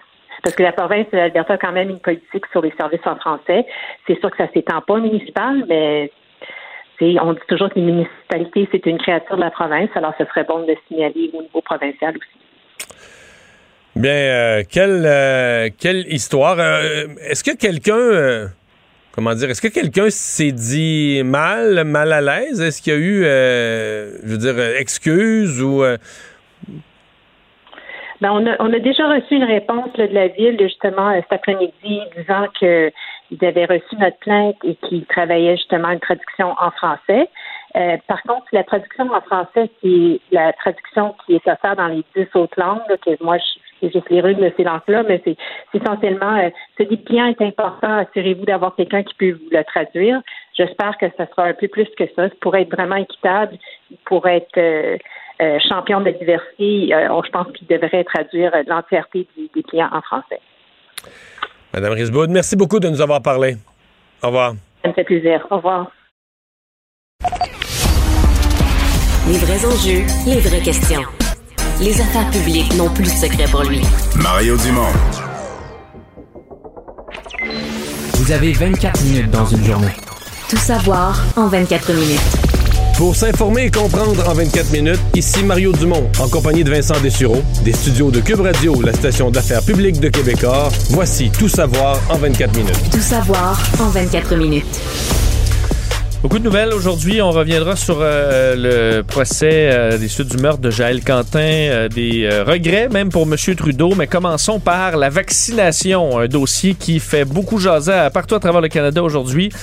et tout d'abord au Québec, parce que c'était demandé aujourd'hui par les syndicats et également par le Parti québécois de reporter cette date du 15 octobre, l'imposition de la vaccination obligatoire dans le réseau de la santé. donc des porte-paroles de différents syndicats se sont joints ce matin à Paul Saint-Pierre Plamondon pour faire front commun euh, et demander un report de cet ultimatum parce que selon eux, euh, sans un report, il y aura des bris de service. On chiffrait ce matin à 6 900 euh, employés de la santé directement qui travaillent avec les patients qui seraient retirés à partir de cette date de la mi-octobre. Je vais vous faire entendre tout d'abord les syndicats. vous allez entendre Sylvie Nelson, Robert Comeau, Isabelle Groux et Paul Saint-Pierre Plamondon sur la situation inquiétante selon eux. On est inquiet pour les services qui seront rendus aux résidents et aux résidentes. Ça, on est inquiet parce qu'ils méritent d'avoir mieux. Déjà, ils méritent d'avoir mieux. Fait qu'imaginez en bris de service. À la DPJ, pour nous, au 15 octobre, c'est entre 6 et 800 personnes qui, du jour au lendemain, vont disparaître. 6 800 personnes qui ne donneront pas les services euh, aux familles, au signalement, pas de suivi dans les signalements. Elle, elle est là, l'inquiétude. Des bris de service, on en subit déjà depuis plusieurs mois la situation peut juste être empirée, peu importe combien de professionnels en soins au travers de la santé qui vont être retirés. Nous nous dirigeons donc dans un mur dans le cadre duquel il y aura davantage de bris de services dans notre réseau de santé. mais faisant ça, euh, moi, ce qui me déplaît, à la fois du Parti québécois et des syndicats, c'est que faisant ça, on donne comme doublement raison aux gens qui ne se sont pas fait vacciner. On, on, va leur donner raison en disant, ben regardez, là, c'est un peu ce que. Il y a des gens qui ne se sont pas fait vacciner en disant voyons, le gouvernement, là, il ne pourra pas se passer de nous autres. Puis la ils feront jamais ça. La date, elle ne sera pas respectée. Ils feront jamais ça. Ils vont plier, ils vont reporter, etc. Et deuxièmement, ben, peut-être plus du côté syndical dans ce cas-là. Euh, est-ce que est-ce qu'on envoie le bon message quand on laisse entendre aux syndiqués qu'on va les défendre ou je veux dire ceux qui sont pas vaccinés devraient recevoir comme message mais ben, c'est vraiment essentiel la vaccination. C'est pas euh, c'est pas ah ça serait mieux mais on va vous défendre si vous le faites pas. C'est pas peut-être c'est les tests c'est correct euh, avec euh, le bon équipement. Ben c'est ça. Et je trouve que du côté syndical on se dit pour la vaccination mais on glisse contre son gré là. Mais en glissant pour dire pas de vaccination obligatoire ben on glisse à dire ben la vaccination peut-être pas si essentielle que ça. Il y a moyen de s'en passer. Et euh, je pense pas que ce soit le bon message de toute façon on comprend que politiquement, le Parti québécois se place dans une position où ils vont pouvoir dire, exemple, s'il y a des, s'il y a des si ça va mal. Si ça va mal. Et ça va aller mal à des places. On s'entend que c'est une décision énorme du gouvernement qui a été prise ailleurs, hein, qui a été prise aux États-Unis, dans plusieurs endroits, dans des réseaux de santé, on l'a pris. Donc, euh, Là, le Parti québécois va dire Ah, ben, on l'avait dit, que ça amenait des ruptures de services, etc., etc. Mais sinon, si on se met dans la peau du gouvernement, tu peux pas reculer sur une affaire de même. Tu peux pas. C'est tellement grave. D'abord, il y a des gens qui ont pilé sur leur orgueil ou qui ont pilé sur leur peur, qui sont allés se faire vacciner. Il faut que tu sois juste envers eux en disant non, on vous a dit que c'était le 15, puis vous vous êtes fait vacciner, vous avez fait la bonne chose. Le 15 octobre, c'était pour vrai. Puis, ben, même chose envers ceux qui ne sont pas fait vacciner. Il faut pas. Un gouvernement peut pas. Gouvernement peut pas être quelqu'un qui brandit des épouvantails, mais c'est pas vrai. Que quand tu arrives à l'échéance, il change d'idée. Est-ce que, mettons, quelqu'un qui a sa première dose, qui a son rendez-vous pour la deuxième d'ici peu, est-ce que là, tu peux avoir un petit. euh, ajouter un petit jeu, là? À mon avis, on le dira jamais. Mais au niveau des instances locales, des établissements, oui, je pense qu'on va faire des arrangements. À la limite, on va dire aux personnes, mais garde, prendre de tes semaines de vacances, tu t'as des, vacances accumulées ou prendre de tes semaines de vacances, puis tu reviendras travailler quand tu auras eu ta, deuxième dose. Mais à mon avis, on va être beaucoup plus accommodant pour des personnes qui vont avoir démontré qu'ils ont pris le chemin de la ils ont pris le chemin de la vaccination que pour ceux qui ont, qui ont rien voulu savoir, pour lesquels il semble pas y avoir vraiment de compromis possible. Parce que ça s'est retrouvé également à la période de questions. Le chef parlementaire du Parti québécois, Joël Arsenault, qui euh, disait euh, qu'on mettait en péril carrément la santé et la sécurité de la, de la population. Et du côté du gouvernement, ben, c'était une fin de non-recevoir. François Legault l'a dit. Euh, D'ailleurs, il disait le chef parlementaire du Parti québécois vient de nous dire que le remède serait pire que le mal. C'est quand même grave. Christian Dubé allait dans le même sens, disant on avance, sans s'adresser toutefois aux journalistes. Je vais vous faire quand entendre quand même Marguerite Blais, qui elle a parlé un peu euh, aux médias, disant qu'on va maintenir le 15 octobre, on aura un plan de contingence et on va essayer de, s'organiser pour qu'il y ait le moins de problèmes possible. On peut entendre la ministre des Aînés. On va tout faire pour qu'il n'y ait pas de bris de service. Ben, je vous dis pas que ça m'inquiète pas. Je vous dis pas que ça m'inquiète pas. Ce que je suis en train de dire, c'est que j'espère que le personnel qui travaille auprès de nos plus vulnérables, c'est ça mon message aujourd'hui. Je n'ai qu'un seul message. Vous travaillez auprès d'une personne vulnérable dans un CHSLD, dans une RPA, dans une ressource intermédiaire. Allez vous faire vacciner parce qu'on veut les protéger, ces personnes vulnérables. On sait que dans certaines résidences, euh, Mario, il y a beaucoup, beaucoup de gens, là, beaucoup d'employés qui sont non vaccinés. À certains endroits, on parlait de 60% Alors là, euh, tu te retrouves du jour au lendemain avec tout un problème. Ça me paraît ça, euh, surtout dans le Grand Montréal, où on a ce genre de, de problème-là. Donc, à suivre, mais je, je- je continue à penser que le gouvernement peut pas. Une fois que tu as pris la décision que les gens doivent être vaccinés, euh, qu'elle est appuyée par toutes les autorités de santé publique, euh, qu'elle est appuyée par la plupart des médecins qui se sont exprimés publiquement, on dit c'est- c'est- on est rendu là, ben tu peux pas, euh, peux pas quand on approche de la date euh, changer d'idée. Dans le cas du fédéral, euh, c'était le dossier du jour également, la vaccination, euh, puisque Justin Trudeau et la vice-première ministre Christophe Freeland ont fait euh, point de presse pour annoncer, confirmer la vaccination obligatoire des employés fédéraux qui sera donc exigée à partir du 29 octobre pour euh, donc les gens qui ne sont pas vaccinés seront placés en congé sans solde et ce dès le 15 novembre. Euh, et on, c'est une attestation qu'on est vacciné. Alors on va pas aller vérifier à tout le monde. Euh, je vais vous faire entendre d'ailleurs Justin Trudeau là-dessus sur euh, cette attestation qui est, selon lui, la façon la plus simple de fonctionner. une attestation euh, où ils vont déclarer leur statut d'être vaccinés. C'est la façon la plus rapide et la plus euh, facile. Nous allons avoir des processus en place qui vont varier de département en département selon les circonstances pour faire une vérification et quiconque aurait menti sur cette attestation a- va, va avoir des, sévères, des conséquences sévères. Donc là, le télétravail n'est pas une option. Euh, ce sont on le dit également. Et il y aura des. Alors, on va vérifier Ben, dans certains que- cas. C'est-à-dire que même si on est en télétravail, le gouvernement considère que si tu as un travail, tu as une paye, là, tu peux être appelé au bureau pour une réunion demain. On ne sait pas. là. Exact. Tu es en télétravail, tu es payé. Là, T'es en- t'es- la plupart des gens en télétravail sont susceptibles d'être euh, convoqués. ou Tu as quand même un travail avec un lieu, un poste. Là, et donc, faut que tu sois vacciné. Moi, je suis assez d'accord. avec- C'est comme quand on parlait des médecins. Là. Mais s'ils font du télétravail, ils font des consultations à distance, là, tu ils font de la, de la télémédecine, euh, des médecins non vaccinés. Mais tu peux-tu vraiment, tu t'as pas ton permis de pratique, tu peux pas voir un patient, mais là, t'envoies en télémédecine en attendant, mais si jamais il arrivait une complication, il faudrait que tu... Ouais. que tu vois la personne. T'as pas de permis de pratique pour être en présence physique de quelqu'un. Ça marche pas, ça. Il y a aussi que pour le fédéral, c'est un peu de dire, ben, le, nous, euh, le gouvernement, on croit au vaccin, puis on paie des employés, puis on, on veut que les employés, les employés qu'on paie soient vaccinés. Euh, c'est le plus gros employeur d'a- d'ailleurs au, euh, au, au Canada. Euh, il y aura des exemptions. Ça, ça fait euh, jaser un peu parce qu'on parle d'exemptions pour des raisons médicales et religieuses. Mais là-dessus, Justin Trudeau a tenu à dire que c'était, ça allait être difficile. Je vous le fais entendre là-dessus. Quelle religion interdit la vaccination?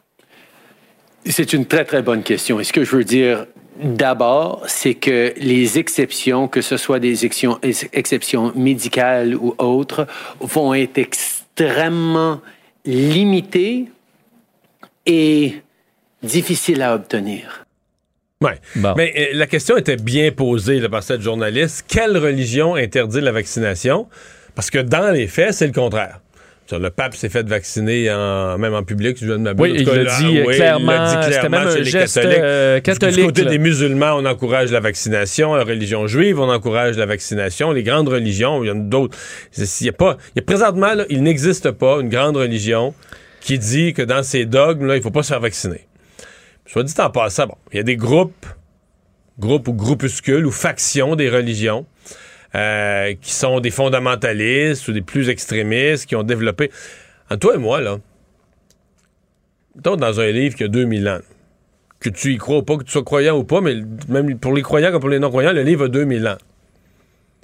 Est-ce qu'on a vraiment écrit quelque chose à propos d'une découverte qu'allait faire, faire Louis Pasteur? Non, mais 19 siècles plus tard, Louis Pasteur allait trouver une façon de soigner le monde.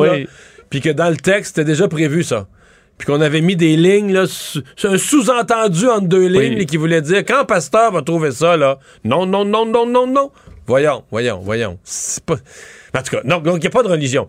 Donc, ce que ça veut dire, ça veut dire que l'exception religieuse, c'est pour. Quand même, on fait une exception. On va me dire la Charte des droits, la Charte des droits, mais pour des sectes pour quelques fondamentalismes Et là, est-ce que ça devient à un moment donné un ben genre de religion, quasiment. un genre de religion? Ben, quasiment.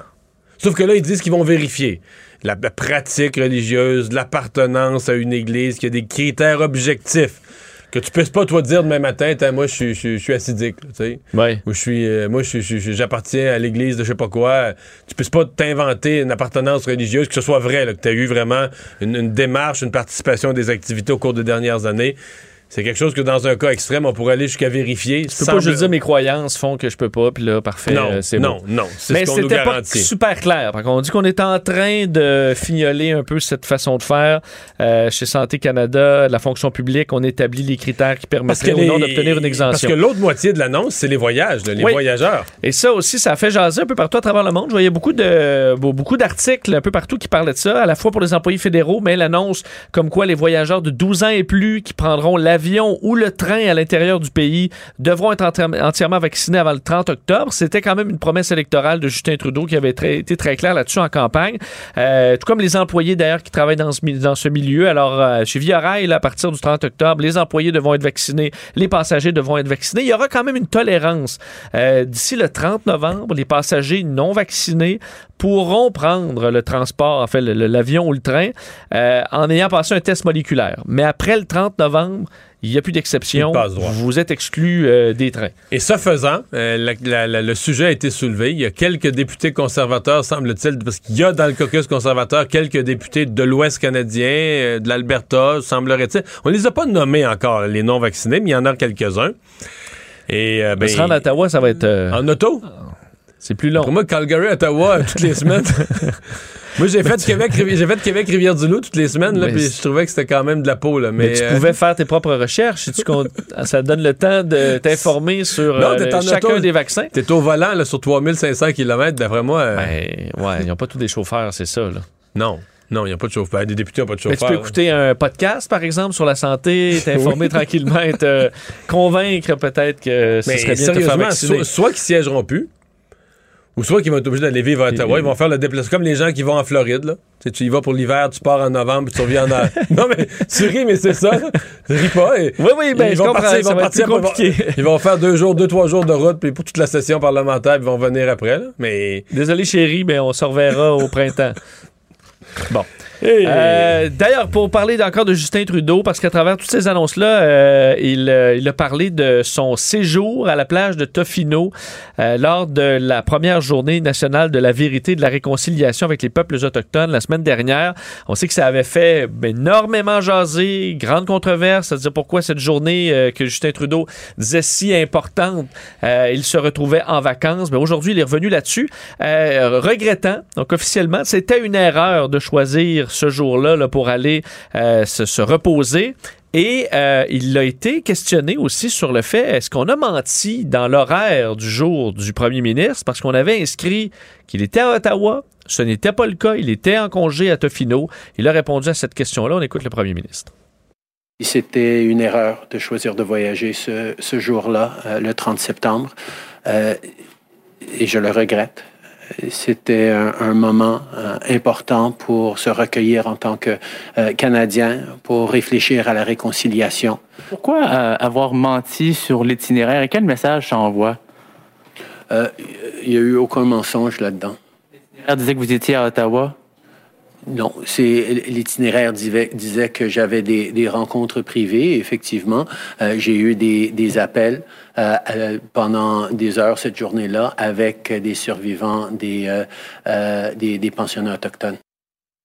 Et là, des rencontres privées à Ottawa, puis des appels à Tofino, c'est la même chose, ça? Mais maintenant, on est, c'est un citoyen du monde, M. Trudeau, j'ai l'impression. T'as une belle ouverture d'esprit. Et Vincent, tu vas nous faire revivre une minute de soirée électorale. Là. Oui, parce La que... soirée électorale n'est pas finie. Non, c'est pas fini. Ah, Tu l'avais dit que ça pouvait euh, déborder du 20, euh, du 20 septembre. Ben, on apprend que, euh, d'ailleurs, Mélanie Joly vient de commenter euh, dans Châteauguay-Lacolle, OK? Donc, euh, circonscription qui avait été au départ remportée par le Bloc québécois. Ben, on avait demandé je pense, la seule, finalement, à la fin, c'était la seule victoire là, du Bloc québécois, un comté qui gagnait sur l'adversaire. Oui, c'était presque euh, par 300 votes. Ouais, là. 280 de mémoire. Et on a refait donc un recomptage, dépouillement judiciaire. Et euh, bien, le Parti libéral, le Parti libéral gagne ce siège-là finalement par 12 voix seulement. La Euh, députée Brenda Shanahan, qui a été plus députée, battue, qui a fait son deuil, il a été attristé pendant deux semaines. Et qu'il a finalement, in extremis, parce que là, 12, ça montre quand même que chaque vote est important. Ben, j'ai même vu que sur le site du Parlement fédéral, le député O'Hara, donc le député bloquiste, ben, qui le plus député, là, le, le, le, le failli, Eh oui, déçu, le passé proche d'être député euh, du bloc, alors, qui doit être très déçu, euh, était déjà inscrit. Là. Il reste, euh, c'est le, site du Parlement est comme dans un entre-deux. Là, tu vois que c'est pas confirmé, mais il est, vous allez sur le site de la Chambre des communes, Châteauguay-Lacolle, circonscription, présentement, là, euh, c'est le député Patrick O'Hara qui est là. Donc, C'est quand même crève-cœur pour. on pense. C'est épouvantable, C'est là, t'apprends ça là. Euh, D'ailleurs, Mélanie Joly euh, écrivait un message disant Félicitations à Brenda Shanahan qui représentera Châteauguay-Lacolle à Ottawa. Ce fut une course serrée qui nous rappelle collectivement que chaque, chaque vote compte. C'est donc officiel. Le Parti libéral a maintenu tous ses 35 sièges au Québec et a remporté 160 au Canada. Alors, c'est la situation. en 12 ce moment. votes, dans ce comté-là, il doit y en avoir, à mon avis, euh, 60, 50, 60, 60 000. Ouais, parce que à peu près 18 18 000 à 17 000 quelques. Là, pour les donc, deux t'es dans- premiers. pour les deux dans les premiers. 50 000 votes, puis ça se finit par 12 de différence. Quelques maisonnées euh, qui ont décidé d'aller voter. On rappelle que chaque vote compte, en effet. Faisons le bilan des cas Ouais. pour aujourd'hui. Euh, 506 nouveaux cas au Québec, euh, trois nouveaux décès, trois personnes de plus hospitalisées et la stabilité aux soins intensifs. Ça montre quand même une, une baisse assez soutenue de semaine en semaine. Pour faire des chiffrons, là, il y a quatre semaines, on était à 800 à peu près. Euh, il y a euh, deux semaines, enfin, il y a trois semaines à, à presque 800, deux semaines à 683, donc presque 700. La semaine dernière à 600 et là, on est à 506. Alors, une baisse là, assez stable. Euh, C'est la situation en ce moment du côté de nos voisins en Ontario. 476 infections, 14 décès euh, supplémentaires. Alors, c'est le bilan du jour. D'ailleurs, dans les choses à surveiller par rapport à la COVID, éclosion annoncée à l'hôpital de Sept-Îles. Euh, deux départements de l'hôpital qui sont aux prises avec des éclosions de COVID euh, répartis entre les patients et les travailleurs de la santé. On ne connaît pas euh, le, le statut vaccinal de ces gens-là, mais l'unité des hospitalisations, celle des soins de courte durée gériatrique est également touch- touchée. Alors, on fait une opération de dépistage. Les visites sont annulées jusqu'à nouvel ordre. Parlons euh, de ce. Bon, c'était jour de sentence aujourd'hui pour Benoît Cardinal, lui qui avait été euh, reconnu coupable euh, du meurtre de Jaël Quentin, la mère de six enfants. C'est arrivé le 16 janvier 2020. Jaël Quentin qui avait été retrouvé sans vie après avoir été battu à mort dans la chambre à coucher de la résidence familiale, résidence intergénérationnelle qu'elle partageait avec ses parents à Mascouche. Eh bien, Benoît Cardinal, on le savait, ça va de façon automatique. Prison à vie sans possibilité de libération conditionnelle avant 25 ans. Euh, ce qui a été touchant, par contre, aujourd'hui, c'est vraiment le témoignage des proches qui sont allés décrire leur dévastation, le drame dans leur vie causé par Benoît Cardinal, particulièrement le père de la victime, Gaëtan Quentin, euh, qui se demandait comment ai-je pu laisser entrer sous mon toit celui qui deviendra le destructeur de nos vies, expliquant que le meurtre s'est déroulé sous le toit familial, dans la maison que son père avait construit, le lieu même où sont nés les enfants euh, de Jaël. Je vais vous faire entendre d'ailleurs le père euh, Quentin sur la situation actuelle et surtout la demande que fait la famille à Benoît Cardinal d'enfin arrêter les procédures pour laisser la famille euh, avancer. Content d'avoir été tous réunis ici pour afin permettre de se prononcer, émettre des idées et faire connaître tout ce que nous vivons depuis ce jour-là. Petit à petit, on se reconstruit tous ensemble, puis se refaire une histoire, continuer, pas refaire une histoire, mais continuer notre histoire. S'il lui reste un peu de compassion, de jugeote, de gros bon sens dans sa tête, qu'il mette fin à toutes les procédures juridiques qui sont encore en suspens. Oui, parce que là, lui, il, conteste encore tout. Il conteste sa sentence. Euh, voudrait... Il veut un nouveau procès du début a dit qu'il y avait un intrus dans la maison, que ça n'a pas été pris en considération, que les, le juge avait erré dans ce dossier. Euh, c'était la version qui avait, ben, avait bâti. La version du lendemain matin, quand, quand, la police est arrivée, qu'il y avait un intrus dans la maison. Donc, il maintient cette histoire-là, lui. Oui, et la juge, il euh, faut dire de première instance. Parce que dans l'enquête policière, il n'y a, pas de traces d'intrus. Euh, Mais la juge disait qu'il n'y avait aucune preuve qui soulève de doute quant à la présence d'un tiers sur la scène de crime. Alors, la, juge, les policiers n'avaient aucun doute sur euh, sur le fait qu'il y ait d'autre sur l'auteur. Alors, ce sera difficile, mais pour la famille, c'est très difficile de savoir que les procédures ne sont pas terminées. Tout savoir en 24 minutes. Parlons euh, environnement, Mario, euh, parce que Aujourd'hui, c'était à l'ordre du jour, alors que Québec solidaire euh, réclame que le gouvernement euh, caquiste devance l'interdiction des véhicules à essence au Québec, qui est prévu pour 2035. Selon Manon Masson, on devrait faire passer ça à 2030, voire plus tôt, parce que c'est l'urgence climatique. Faire entendre d'ailleurs Manon Massé euh, là-dessus, disant que ça manque d'ambition. Vous allez entendre également Sylvain Godreau, qui réclame de son côté l'indépendance du Québec en matière d'environnement pour pouvoir lutter nous-mêmes contre les changements climatiques. Je vous les fais entendre. Un peu d'ambition. Ça manque un peu d'ambition, notamment sur la question de la vente des voitures à essence. On le voit, le ministre ne fait que faire son trait très habituel, c'est-à-dire opter pour 2035, alors qu'il aurait dû minimalement aller vers 2030. Pas assez sévère. Parce que les concessionnaires automobiles, là, ils pourraient ne plus vendre de véhicules hybrides ou euh, électriques puis ils auraient déjà rempli leur cible, leur objectif. Ça veut dire que la loi ne fait pas de job. Ah, et euh, de plus, ben, on apprenait, Mario, que le ministre de l'Environnement roule euh, à essence. Alors, on n'a pas de voiture électrique ou hybride en ce moment. C'est économe, coûte moins cher. Ben, c'est ça, parce que ce qu'il a expliqué, c'est que son véhicule, il en avait un, mais il a été retiré pour des ennuis techniques. Alors, euh, qu'une des raisons, je vais vous faire entendre, son véhicule en ce moment, il marche. Alors, tu, tu le jettes pas. C'est pas environnemental de jeter une voiture qui fonctionne pour en remplacer une par une, même si c'est par une hybride. Alors écoutez le, ministre Charette là-dessus. Au gré du renouvellement de la flotte, on voit de plus en plus de véhicules hybrides qui sont intégrés. Je pense qu'il y en a sept actuellement. Euh, je serai peut-être le huitième dans les prochains jours ou les prochaines semaines. Et cette flotte-là va se moderniser, mais on ne change pas un véhicule qui est encore bon, euh, ce serait contraire au développement durable. Donc, au moment où le renouvellement se fait. Sincèrement, tu vas, peut-être rire de moi. J'ai rarement été aussi impressionné d'une réponse politique. Parce que ça, on se comprend que ça, plus que mille affaires qui se disent au Parlement qui ont l'air d'être du faux courage, ça, c'est du vrai courage. Parce que c'est la vérité. Oui. Mais, écoute, 999 politiciens sur 1000 aurait changé d'auto. Aurait dit amène-moi une électrique euh, dans la journée, franchement. Ben oui, ben oui, je suis ministre de l'Environnement. Alors que la vérité, c'est ça. En renouvelant la flotte, tu ailles chercher des véhicules hybrides, très bien. Mais si tu as un véhicule présentement à essence, je veux dire, il a été construit, le coût de construction, la fabrication, les matériaux, etc. Fait dire, euh, comme on dit, use- use-le, là, utilise-le. Il est fabriqué à cette heure, il est là, utilise-le pleinement. Là. Oui, surtout que son premier vé- véhicule a été retiré pour des ennuis techniques. En Euh, plus. C'est pas euh, de mais, sa faute. mais sincèrement, j'en reviens pas qu'il l'ait dit. J'en reviens pas qu'il a eu le courage de dire la vérité sur quelque chose où c'est tellement évident que le plus facile, c'était de dire Hey, trouvez-moi un véhicule hybride. Sais, avec l'argent du gouvernement, là, il coûte 100 000, 110 000, 120 000. Tu t'en fous, Ben oui, ben ça va passer dans ça- le- ça va dans le passer tas. dans le tas des dépenses du gouvernement. Alors, je dois dire que c'est une réponse que j'aime beaucoup. Pour ce qui est de Manon Massé, ben, moi, je crois peu à l'impact. Je pense que le- le- les politiques, blablabla, blablabla, c'est les compagnies automobiles. En bout de ligne, les compagnies automobiles ont compris le message, fabriquent de plus en plus de véhicules, électriques. Sais-tu quoi?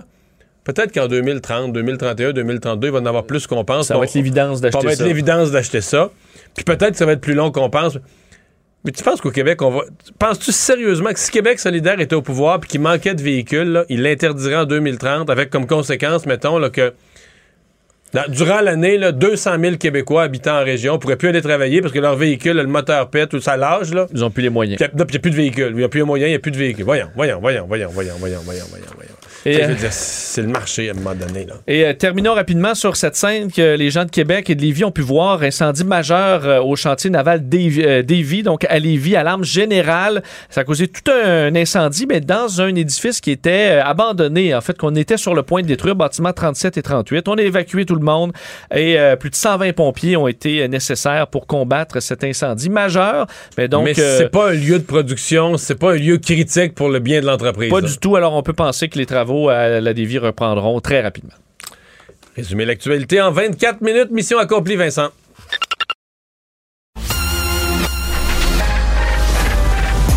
Mario Dumont et Vincent Dessureau. Des propos crédibles, avec des fois un brin de sarcasme. Ben, quand les nouvelles sont moins crédibles. Mario Dumont et Vincent Dessureau. Cube Radio.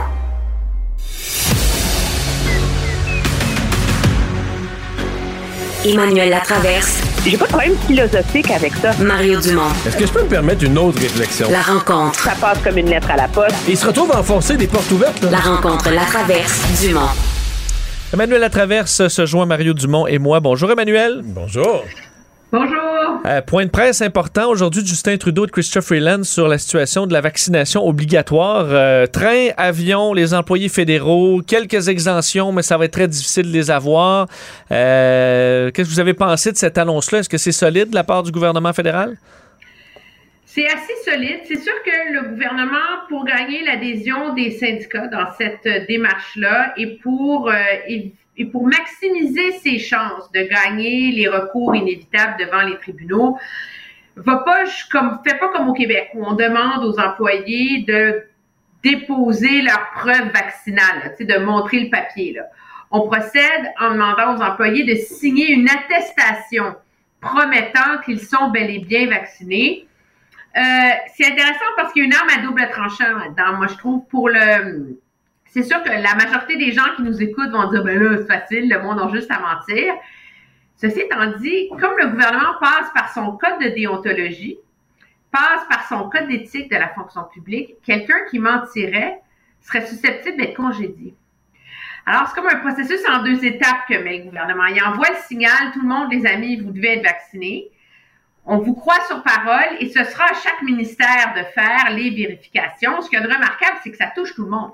Ça touche même les gens qui sont en télétravail et qui ne sont pas en contact avec personne. Pourquoi? Parce que le gouvernement veut se donner le levier moral de pouvoir faire pression après ça sur les provinces et les autres secteurs de la société pour agir. Mais ça va loin. On se comprend que Si on compare avec Québec, où là, on s'est dit, bon, le secteur de la santé, euh, c'est le secteur névralgique. Peut-être qu'on ira plus loin avec quelques autres secteurs, euh, les garderies ou des, vraiment des gens qui sont avec, en, en contact direct avec des clientèles, avec de la population, les enseignants aussi, ça pourrait être le cas. Mais dans le cas du fédéral, ça va très loin. Mais là, je veux dire, M. Trudeau l'a dit tellement clairement. S'il y a une chose, on peut pas dire euh, qu'il a caché ça ou qu'il a gardé ça dans sa manche en campagne électorale. Il a fait campagne là-dessus. Il l'a annoncé. Et voilà qu'il le fait. Euh, donc, euh, c'est.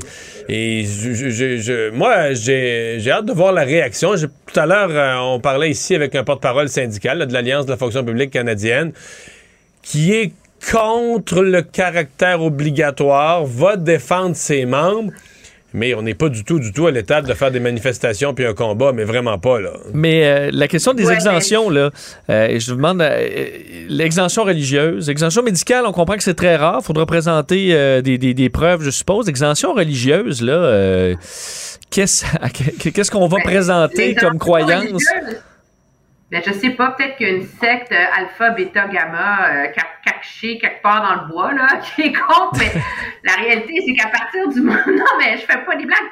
Parce que les exemptions religieuses doivent être interprétées en fonction de la loi sur les droits de la personne, le Canadian Human Rights Code. Alors, à partir du moment où les grandes religions, là, euh, bon, euh, catholiques, juives, musulmanes, etc., au Canada, encouragent la vaccination, mais moi, tu peux plus lever ta main et dire, ben moi, euh, pour des motifs religieux, je veux pas me faire vacciner. Je veux dire, si ton oui, le pape euh, ou le oui. chef de ta... Alors, Oui, mais Emmanuel, il y a des groupes fondamentalistes. Là. C'est-à-dire que tu peux dire que toi, tu appartiens, oui, à, Ben, à la religion, mais que tu réponds pas au pape. Là. Tu réponds à une à l'intérieur de ta chrétienté, un groupe fondamentaliste là, qui a sa petite affaire euh, quelque part. Là, ça- non, mais ben, c'est ça. là. c'est ça. je pense. C'est ça la réalité. C'est peu de gens. que- Ouais, ouais, c'est très, très peu de gens. C'est peu de gens. Ces gens-là vont devoir faire la preuve qu'ils appartiennent au groupuscule XYZ et que le groupuscule XYZ. Alors, morale, morale histoire, on essaie de respecter les chartes et la liberté de religion. Puis ça coûte pas cher de le faire parce que dans les faits, il n'y a pas grand monde qui vont réussir à se qualifier. C'est un peu comme les exemptions médicales. là. Ouais. Dans les, dans les transports, c'est quand même plus. L'autre moitié de l'annonce, là, euh, ça touche ça, ça touche beaucoup de gens. Et je peux pas m'empêcher d'avoir un sourire en coin pour ces députés conservateurs euh, qui ont. Non, mais qui toute la campagne ont traîné là, comme des petits cailloux dans le soulier de M. O'Toole parce qu'il pouvait pas dire, moi, il était le seul chef qui pouvait pas dire tous mes candidats sont, sont vaccinés. Avait le Parti vert aussi, je pense. Mais il pouvait jamais dire tous mes candidats sont vaccinés. Il était pogné avec ça. Et là, euh, ils ont pas été nommés. Peut-être que toi, t'en connais. Moi, je, je les ai pas vus nommer, mais il y en a quelques-uns, semble-t-il. Un, deux, trois. Un, deux, trois en Alberta On ou va dans savoir l'Ouest. c'est qui, là. Ben là, ben, on va savoir c'est qui. Ils vont faire, ils vont arriver avec les, ils vont arriver avec les traits tirés. Ils vont avoir fait 35 heures de tour là, pour se rendre au Parlement. Mais ce qui est intéressant, c'est qu'il va y avoir un débat à Ottawa sur si on reprend le mode Parlement hybride ou non. Euh, et le seul parti qui va être dans une position à demander qu'on reprenne le Parlement hybride, dans les faits, ça va être le Parti conservateur, parce qu'il va être le seul qui va devoir dire, ben moi, excusez, c'est parce que moi, j'ai des députés qui peuvent pas voyager.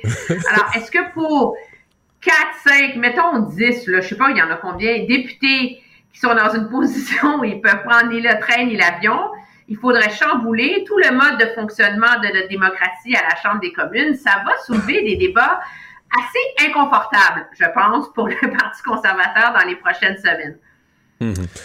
Euh, pour- je me suis posé des questions. Je suis vraiment curieux, euh, Emmanuel, t'entendre là-dessus sur euh, la présence de Mme Freeland. Là, je suis plus dans le contenu du tout de la conférence de presse. Je suis vraiment dans la, forme. Moi, on n'a pas de précédent. D'une M. Trudeau a fait une multitude de conférences de presse depuis le début de la pandémie. Euh, là, aujourd'hui, c'est Chrystia Freeland qui ouvre la conférence de presse. C'est elle qui fait l'annonce. C'est elle qui a fait l'annonce. Quand, elle a fini de parler, l'annonce était faite. M. Trudeau a amené des compléments, a commenté, a expliqué le pourquoi, son leadership et tout ça, mais l'annonce était faite. Elle a répondu à un certain nombre de questions des journalistes, même parfois amenant des, précisions. Le premier ministre avait parlé, puis elle a amené un complément de réponse qui était assez exceptionnel. Moi, je note ça comme n'étant pas banal. Je ne sais pas laquelle de trois réponses est la bonne. Est-ce qu'on décide de faire un tandem, que M. Trudeau, on veut changer l'image de son, de, son gouvernement ou de la tête de son gouvernement en faisant une espèce de tandem, genre quasiment comme Québec solidaire? Est-ce que M. Trudeau va vraiment mal, est démotivé, est affecté par le résultat de l'élection, son voyage à Tofino, tout ce qui s'est dit, puis on avait besoin de le renchausser, d'y recréer de la bonne humeur dans le point de presse en le mettant quelqu'un avec lui dans le point de presse? Ou est-ce qu'il est carrément en train de passer la main? Là? Est-ce qu'il est, tanné, puis il se prépare, et, il prend le chemin de la sortie, puis il passe la main à Mme Freeland? Mais il me semble qu'il est arrivé quelque chose aujourd'hui. Il me semble que c'est pas banal parce que c'est une première. Non, puis on s'entend, elle n'avait pas d'affaires là. Moi, je veux bien, elle est vice-première ministre, très bien. Elle, est ministre des Finances, là. Je veux dire, elle n'avait pas d'affaires là, mais elle n'avait pas plus d'affaires là la semaine dernière, quand M. Trudeau a fait son fameux point de presse, après avoir visité une clinique de vaccination où, euh, bon, on l'a mis là, elle, parce que supposément qu'on confirmait qu'elle restait vice-première ministre, là. Moi, ce que ça me, je pense qu'il y a un, peu de, des deux premières réponses. C'est le fait que en ayant elle à ses côtés, ça fait genre euh, nouvelle équipe féministe, euh, eux veillent au grain. C'est le seul élément de continuité qu'il peut garantir en ce moment dans son gouvernement. Et à partir du moment où il fait des points de presse, il n'est même pas capable de nous donner une date à laquelle il va assermenter son cabinet, faut-il le rappeler. Mais là, il peut pas se retrouver sur une tribune avec des ministres qui vont se faire demander Monsieur Duclos, allez-vous rester au euh, président du Conseil du Trésor? Monsieur Algabra, allez-vous rester euh, ministre des Transports? Parce que dès qu'un ministre se présente devant la caméra depuis l'élection, il se fait poser la question. Alors, de, de les exclure et de la mettre là, elle, donc, ça permet d'envoyer une espèce de signal de continuité, c'est féministe, elle est là, nouvelle équipe, nouvelle image. Moi, là où je me pose des questions, c'est que ça pose un, ça envoie un signal que moi, je n'ai jamais vu depuis que je trouve la politique fédérale. Euh, Monsieur Trudeau va-t-il partir maintenant? Va-t-il partir plus tard? On, je suis pas dans sa tête, mais il y a déjà des, des manœuvres, il y a des joueurs qui se positionnent pour assurer sa succession. C'est la nature de la politique. Les chefs, en général, sont tout le temps immensément soucieux de ne pas afficher leur couleur, de ne pas se choisir un préféré, de ne pas identifier un dauphin. Monsieur Chrétien ne l'avait pas fait, Monsieur Martin ne l'a pas fait, Monsieur Harper certainement ne l'a pas fait.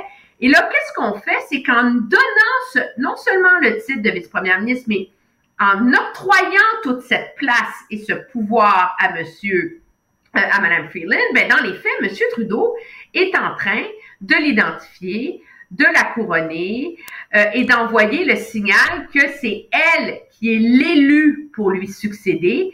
Et ça, c'est assez particulier. Revenons à la vaccination, mais cette fois au Québec, Emmanuel et Mario, parce qu'on arrive tranquillement au 15 octobre et euh, bon, date euh, limite pour la vaccination dans le milieu de la santé. Là, les syndicats ont fait front commun avec le Parti québécois ce matin pour demander à ce qu'on repousse cette date-là. Euh, le gouvernement tient tête, dit non, ça va être encore le 15 octobre. Mario, en fait, on a un peu le choix en deux mots, avec 6900 personnes qui travaillent avec des patients qui seront retirés. est-ce qu'on tient, est-ce qu'on tient notre bout du côté du gouvernement ou est-ce qu'on assouplit cette date-là. Est-ce que le choix est si facile? Euh, ça semble pas si évident. Ben, c'est une situation critique pour le gouvernement, mais t'as rien qu'un choix. Pas, le gouvernement peut pas céder sur une affaire comme celle-là, en ce qui me concerne. Euh, t'as donné une date. D'abord, il y a des gens qui faut penser, il y a des gens qui se sont fait vacciner, qui ont pilé sur leur orgueil, pilé sur leur peur, se sont allés se faire vacciner. Alors, faut que tu leur dises que vous l'avez fait, vous l'avez fait de les bonnes raisons parce qu'il y avait une date puis c'était sérieux. Même chose pour ceux qui sont qui, qui, ont, pas voulu se faire vacciner. Tu peux pas leur dire, ah ben c'était du chantage, puis finalement vous avez eu raison de pas le faire. Alors moi, mon avis, une fois que le gouvernement, une fois que le gouvernement a fait le choix, c'est pour se rendre jusqu'au bout. Et euh, je pense que les gens qui faisaient la, les gens qui faisaient cette demande-là euh, aujourd'hui, euh, ils la faisaient en sachant que c'était pas pour se faire dire oui. Je pense que les syndicats, le Parti québécois, à mon avis, veut être capable de dire si, ça, si ça tourne mal dans telle, telle, telle région parce qu'il y a vraiment du personnel non vacciné qui quitte, le Parti québécois va dire, ben, on vous l'avait dit, là, regardez, on avait prévenu. Mm. Mais sinon, ça m'a pas impressionné beaucoup aujourd'hui, moi. Non, mais moi, j'irais plus loin que ça, Mario. Moi, je t'avouer, je suis tombée en bas de ma chaise aujourd'hui. Et j'ai l'impression que le chat est sorti du sac.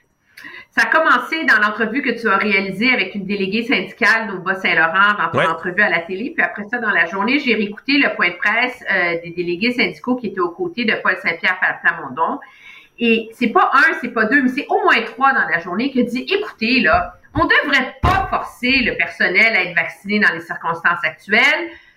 Les EPI, donc masques, gants, lunettes et euh, des tests réguliers, là, ça fait la même job que le vaccin. Pardon? Depuis quand? C'est comme si tout d'un coup, les syndicats adhèrent à une nouvelle théorie médicale non prouvée et démentie par tous les experts de la planète comme, comme sauf-conduit, comme, comme voie de sortie. Et qu'est-ce que ça nous dit, ça? Le contraste est intéressant à Ottawa. c'est sûr que les syndicats sont pris entre les corps et l'arbre là-dessus, on s'entend. Ottawa, les syndicats sont pas contents, ils disent qu'on devrait pas suspendre les gens, etc. Mais dans les faits, là, il n'y a personne qui se déchire la chemise. Puis il n'y a personne qui dit que c'est injuste puis que c'est de la folie mentale de forcer les fonctionnaires à être vaccinés, même si les fonctionnaires ne sont pas en contact avec le public. Du côté de Québec, tout d'un coup, on instrumentalise ce dossier-là pour avancer les intérêts des syndicats, parce que c'est ça, là. Alors, les 95% des membres qui triment comme des malades depuis un an et demi, qui sont à genoux, on dit, vous, votre santé, là, ça passe après les droits syndicaux de 5% d'entre eux. Les patients qui sont vulnérables, vous, le risque à votre santé, ça passe après les 5% Pourquoi? Parce que les syndicats défendent leur intérêt de mener ce genre de bataille-là jusqu'au bout. Je trouve ça indéfendable de leur part aujourd'hui, surtout à partir du moment où ils cadrent ça dans un argument que de porter un masque puis de se faire tester, c'est la même chose que d'être vacciné. Écoute, là, ça se peut pas, là. Merci, Emmanuel. À demain. Très bien, au revoir. Ce segment est aussi disponible en vidéo sur l'application Cube ou le site cube.ca. Le hockey a tellement évolué, les jeunes maintenant, ils ont des skills comme ça se peut pas. Puis ces kids-là, ils rêvent à... Jean-François Barry. Un animateur pas comme les autres. Salut Jean-François. Salut Mario. c'est pas mal le thème du moment, euh, le camp d'entraînement. On arrive à la toute fin, des coupures et des nouvelles de santé. Oui, oui, oui. Bon, commençons par les coupures. Donc, euh, Petzetta, euh, je pensais bien qu'on allait le garder jusqu'au bout. Encore hier, c'était un des plus énergiques. Il a même livré un combat vers la fin de la partie, mais Petzetta a été retranché. Bourque, Harvey Pinard et Fairbrother, donc, prennent la direction du camp d'entraînement de Laval. Et honnêtement, là, dans le fond, à l'attaque, euh, les trios sont sortis pour le match de demain. le match de demain, on le rappelle, c'est le dernier. Donc, ça devrait être l'alignement à peu près du Canadien pour le match d'ouverture. Donc, Toffoli, Suzuki, Caulfield. Euh, on a Drouin, Dvorak, Anderson sur la deuxième. Armia, Evans, Gallagher sur la troisième. Et là, il y a une place à prendre ou à perdre, c'est selon avec Perrault, Paling et Belzil sur la quatrième ligne. Euh, il y a Ilonen qui, avait une rotation tout seul. Fait que là, il y a, j'imagine que tous ces joueurs-là vont faire l'équipe parce qu'il faut jouer à plus un attaquant. On va se le dire, il n'y a personne là-dedans qui a mérité, à part Perrault, qui a mérité vraiment sa, place en étant extraordinaire. Mais avec les blessures à Paquette, à Byron puis à Hoffman, ben, on n'a pas le choix. Fait qu'il y, en a, ben, probablement les trois, en fait, vont faire l'équipe pour le match numéro un du Canadien contre les Leafs de Toronto. Bon. Et les nouvelles des blessures maintenant? Bon, là, parlons des blessures parce qu'on a un peu la même situation à la défense. D'ailleurs, euh, hier, je vous ai induit en erreur. J'ai dit que Price était sur la glace. J'ai mal interprété euh, un tweet qui disait notre, notre gardien sur la glace, euh, ça parlait de Montembeau. Donc, Price est toujours euh, malade à la maison. Évidemment, ça retarde sa guérison et il sera pas là pour le match d'ouverture, c'est confirmé.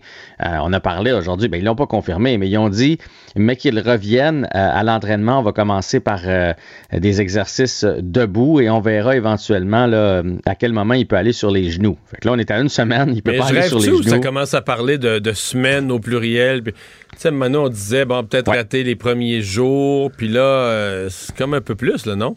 Moi aussi, j'ai cette impression-là. Puis ça confirme pourquoi on est allé chercher Montembeau. Là. Le Canadien, ils, savent des choses que nous, on sait des choses. Le Canadien sait des choses que nous, on ne sait pas. Et on n'est pas allé chercher une police d'assurance pour rien. J'ai comme l'impression qu'on verra pas beaucoup Price au mois d'octobre. Parce qu'on n'a pas commencé, il n'a pas commencé à aller sur ses genoux. Il n'a pas commencé à recevoir des lancers. Fait qu'avant de le voir en action dans un match, là, il va avoir besoin de quelques bonnes pratiques. La saison commence le 13 octobre sûrement un deux semaines sans Price, donc ça nous amène au 27. Fait qu'à mon avis, avant le mois de novembre, on verra pas beaucoup Carey Price. Même chose avec Joel Edmondson, là c'est confirmé. On n'arrêtait pas de dire un pas en avant, un pas en arrière, mais là c'est confirmé. Là, sa blessure prend plus de temps à guérir. Donc deux à trois semaines à partir d'aujourd'hui encore pour Joel Edmondson. Et ça, là, je sais pas si tu écouté le match hier, mais non, j'ai pas vu le match. Mais je trouve quand même. T'as bien fait parce que plate en temps. Ouais, mais dans les matchs pré-saison, le Canadien a quand même mangé des grosses volées. Je sais qu'il faut pas capoter pour une victoire ou une défaite là, en, match pré-saison, parce qu'on ne doit pas s'inquiéter quand on se fait traverser à ce point-là, qu'on n'est même pas compétitif un peu. Écoute, j'ai été le premier à dire on se calme, on se calme, c'est le début, mais hier, là, ça avait juste pas de bon sens. 24 lancés pour euh, Toronto en première période, puis oui, on se fait traverser, ils font ce qu'ils veulent dans notre territoire. Et là, là, on se rend compte que la perte de Weber puis la perte d'Edmondson euh, rend cette, défensive-là vulnérable. Surtout qu'en fin d'année, on jouait à quatre défenseurs. Vous vous en souvenez, là, dans les séries, c'était quatre défenseurs. Là, on peut pas faire ça à l'année. Et là, donc, qu'est-ce qui reste? Là, on a un top 3. Petrie, Charrot, Savard. On part avec ça, là. ça, ça c'est sûr, puis c'est des, des piliers en défensive. Mais après, Romanov, qui a été horrible hier. Mais lui, il court- déçoit, là. Hein? Ah! Hey, il court partout sur la patinoire. Tu sais ce qu'on y reprochait en série, la raison pour laquelle il a visité les, les- les gradins, là, ben, il n'a pas appris. Là, puis il est plein de bonne volonté. Là. Tu vois qu'il veut des grosses mises en échec, mais il peut pas se promener comme ça. Puis plus ça va mal, plus il veut en faire. Fait que, fait que tu sais, c'est- audacieux en tout cas de le mettre, mettons, top 4. Après ça, ben, t'as Kulak, qui est un défenseur honnête, honnête, qui, qui serait cinquième. Avec Et des là, petites pointes d'attaque. Moi, je pas Kulak. Avec des petites pointes d'attaque quand même, assez rapides. euh. Oui, mais tu sais, il peut pas être. C'est pas un top 3, là. Non, c'est pas un non, top 4. non, non, Cinq- cinquième défenseur, il est parfait. Mais là, c'est le, le 4 qui manque. Et là, comme sixième, t'as Wideman qui est bien ordinaire. Et t'as Caden Gooley qui va, par la force des choses, débuter l'année à Montréal. C'est eux autres qui restent. On a le droit à neuf matchs pour Caden Gooley. Il va être ici pour le match d'ouverture, j'en ai bien peur. À moins que Marc Bergevin sorte un lapin de son chapeau d'ici là. Mais pour l'instant, c'est une formation euh, dissimée par les blessures. Et j'ai très, très peur au début de saison du Canadien de Montréal. Jean-François, on est au même point qu'hier concernant la LHJMQ et la décision sur les, les- les- les joueurs des Tigres. Euh, D'ailleurs, euh, je le- pensais le- qu'on avait une décision cet après-midi. Moi, j'avais cru lire ça ce ce matin. annoncé. Ouais, c'est ça.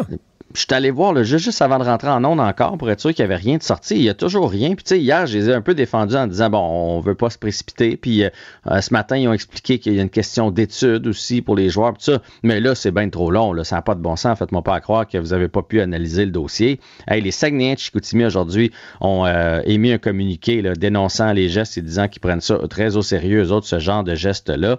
Le maire de Victoriaville euh, qui dit c'est pas parce que c'est des joueurs de- des- des Tigres euh, qui jouent dans la Ligue junior majeure du Québec qui doivent pas passer par la, même place que les autres et il, il veut une sentence exemplaire de la part de la Ligue. Je veux dire, la Ligue a plus le choix de réagir, c'est dénoncé partout. Je ne comprends pas qu'est-ce qui est si long et je suis pas tout seul à comprendre. Tout, le monde est sur la même page. Euh, peut-être qu'on attend après 5 heures. hein. Les émissions de radio, justement, les, les bulletins de télé sont un peu plus euh, terminés, fait que ça va faire moins de vagues, mais ça devrait sortir d'une minute à l'autre. On avait annoncé cet après-midi. Mario Dumont et Vincent Dessureau. Deux générations, deux visions, deux fois plus d'informations. Cube Radio. Cube Radio. Cube Radio. En direct à LCN. À Montréal, on retrouve Mario Dumont. Euh, Mario, euh, reporter le 15 octobre pour la vaccination obligatoire dans le système de la santé au Québec, faut-il épargner les récalcitrants? On peut pas reporter. là. Quand le gouvernement fixe une date comme ça, l'établit, il faut être juste avec tout le monde. Il y a des gens qui ont pilé sur leur orgueil, pilé sur leur peur pour se faire vacciner en se disant j'ai pas le choix pour le 15 octobre. Euh, D'autres qui l'ont pas fait, puis on leur a expliqué les conséquences. Le gouvernement peut pas arriver le 12 octobre puis dire ah ben là c'était juste c'est juste un épouvantail que je secouais pour vous pas faire peur. C'était pas vrai la date. Donc ce qu'ont demandé aujourd'hui les syndicats, euh, c'est pas euh, ça se peut pas. Ce que le Parti québécois qui s'est associé à ça et faisant ça, moi ce qui me déplaît ou me dérange, c'est que faisant ça, ben on donne euh, du côté du, Parti québécois, des syndicats, on donne un peu, on joue un peu dans le discours des gens qui veulent pas se faire vacciner en disant ben oui, on va vous défendre, puis vous voyez, puis il y aurait moyen de faire autrement, etc. Il y a même aujourd'hui, les syndicats n'ont pas tous le même discours. On a même quelques-uns qui laissent entendre que ben, la vaccination peut-être pas absolument nécessaire finalement. Peut-être qu'on pourrait s'arranger avec des tests puis le port du masque. puis- et là, on, s'en va vers quelque chose qui n'est pas du tout scientifique. Tous les experts disent non, hein, oui, les mesures, c'est correct, les autres mesures, mais il faut d'abord, quand le vaccin existe, il faut d'abord être vacciné. Si on est en présence de clientèle vulnérable, il faut être vacciné. Donc, euh, Oui, mais un- Mario, les, les syndicats sont là pour défendre tous les employés. Alors, Ils ont- je ne sais pas ceux qui Ouais. sont vaccinés Ils ont auraient-ils le droit de demander à leur exécutif syndical de dire Mais nous autres, on veut travailler qu'avec des gens qui sont vaccinés? Hmm. Non, ils ont une obligation légale de défendre chacun de leurs membres. En même temps, ils peuvent aussi dire à leurs membres, écoutez, on a regardé tout ça, là, puis dans le cadre d'une pandémie, on voit pas ce qu'on va gagner, puis on voit pas où on s'en va là, à, vous, à vous défendre. Euh, pour le reste, bon, là, tout ce monde-là, aujourd'hui, le Parti québécois, les syndicats disent... On craint la date du 15 octobre, les bris de service, etc. Euh, ça, on, comprend ça, on entend ça. Et, ça, c'est quand même... là, en faisant ça, ils mettent quand même une pression sur le gouvernement, sur les administrateurs là, des CIS, des CIUS. On va vouloir voir ces plans de contingence pour s'assurer comment on va, avec moins de personnel, maintenir le maximum de services le 15 octobre. Mais il va y avoir des impacts. On a fait un choix. On a fait un choix pour protéger nos patients. Il faut que tout le monde qui va travailler dans le réseau de la santé soit vacciné. Mais on le savait en le faisant. Il fallait y penser. On le savait en le faisant. C'est un choix qui va avoir un impact. Ça va se tasser, ça va reprendre sa place. Mais vendredi, le 15, il va y avoir un impact. Oui, on a identifié d'ailleurs cinq endroits, cinq hôpitaux, Dolbeau, Gatineau, euh, euh, exactement Pontiac et Honoré-Mercier, entre autres, pour nommer ces quatre-là. Et on dit qu'il y a cinq hôpitaux sur 1590 établissements où la situation est un peu plus à surveiller, mais euh, Québec promet d'être très transparent là-dessus. Et, et Ottawa qui va emboîter le pas. J'imagine qu'on va regarder un peu ce qui se fait au Québec pour la vaccination obligatoire des fonctionnaires fédéraux. Mais c'est beaucoup plus large, hein, parce qu'à Québec, c'est vraiment personnel de la santé, alors qu'à Ottawa, c'est tout le personnel euh, de- de- du gouvernement. Donc, autant les fonctionnaires fédéraux, les employés des agences, euh, l'Agence des services frontaliers, la GRC. Donc, c'est très, très large. Euh, Monsieur Trudeau, par contre, personne ne peut dire euh, il, avait, il avait gardé ça, c'est une cachette, il avait gardé ça secret. Il a fait campagne là-dessus. Il l'a dit en campagne, euh, a reçu un mandat de la population, a été réélu avec un mandat de la population là-dessus. Et donc maintenant, va de l'avant avec euh, cette mesure. Euh, donc c'est, euh, je pense que c'est, on a quand même l'impression qu'à Ottawa, quand même, du côté syndical, j'ai parlé plus tôt ici à Cube Radio, un représentant syndical qui On va défendre le principe euh, qu'obligatoire, ça force des gens. On va les défendre s'ils perdent leur emploi. Mais il n'y aura pas de manifestation. Du côté des, syndicats de fonctionnaires fédéraux, on ne semble pas partir en guerre. On comprend l'importance de la euh, vaccination. Euh, on a entendu Justin Trudeau s'excuser encore aujourd'hui. On peut l'entendre, Mario, juste avant de commenter.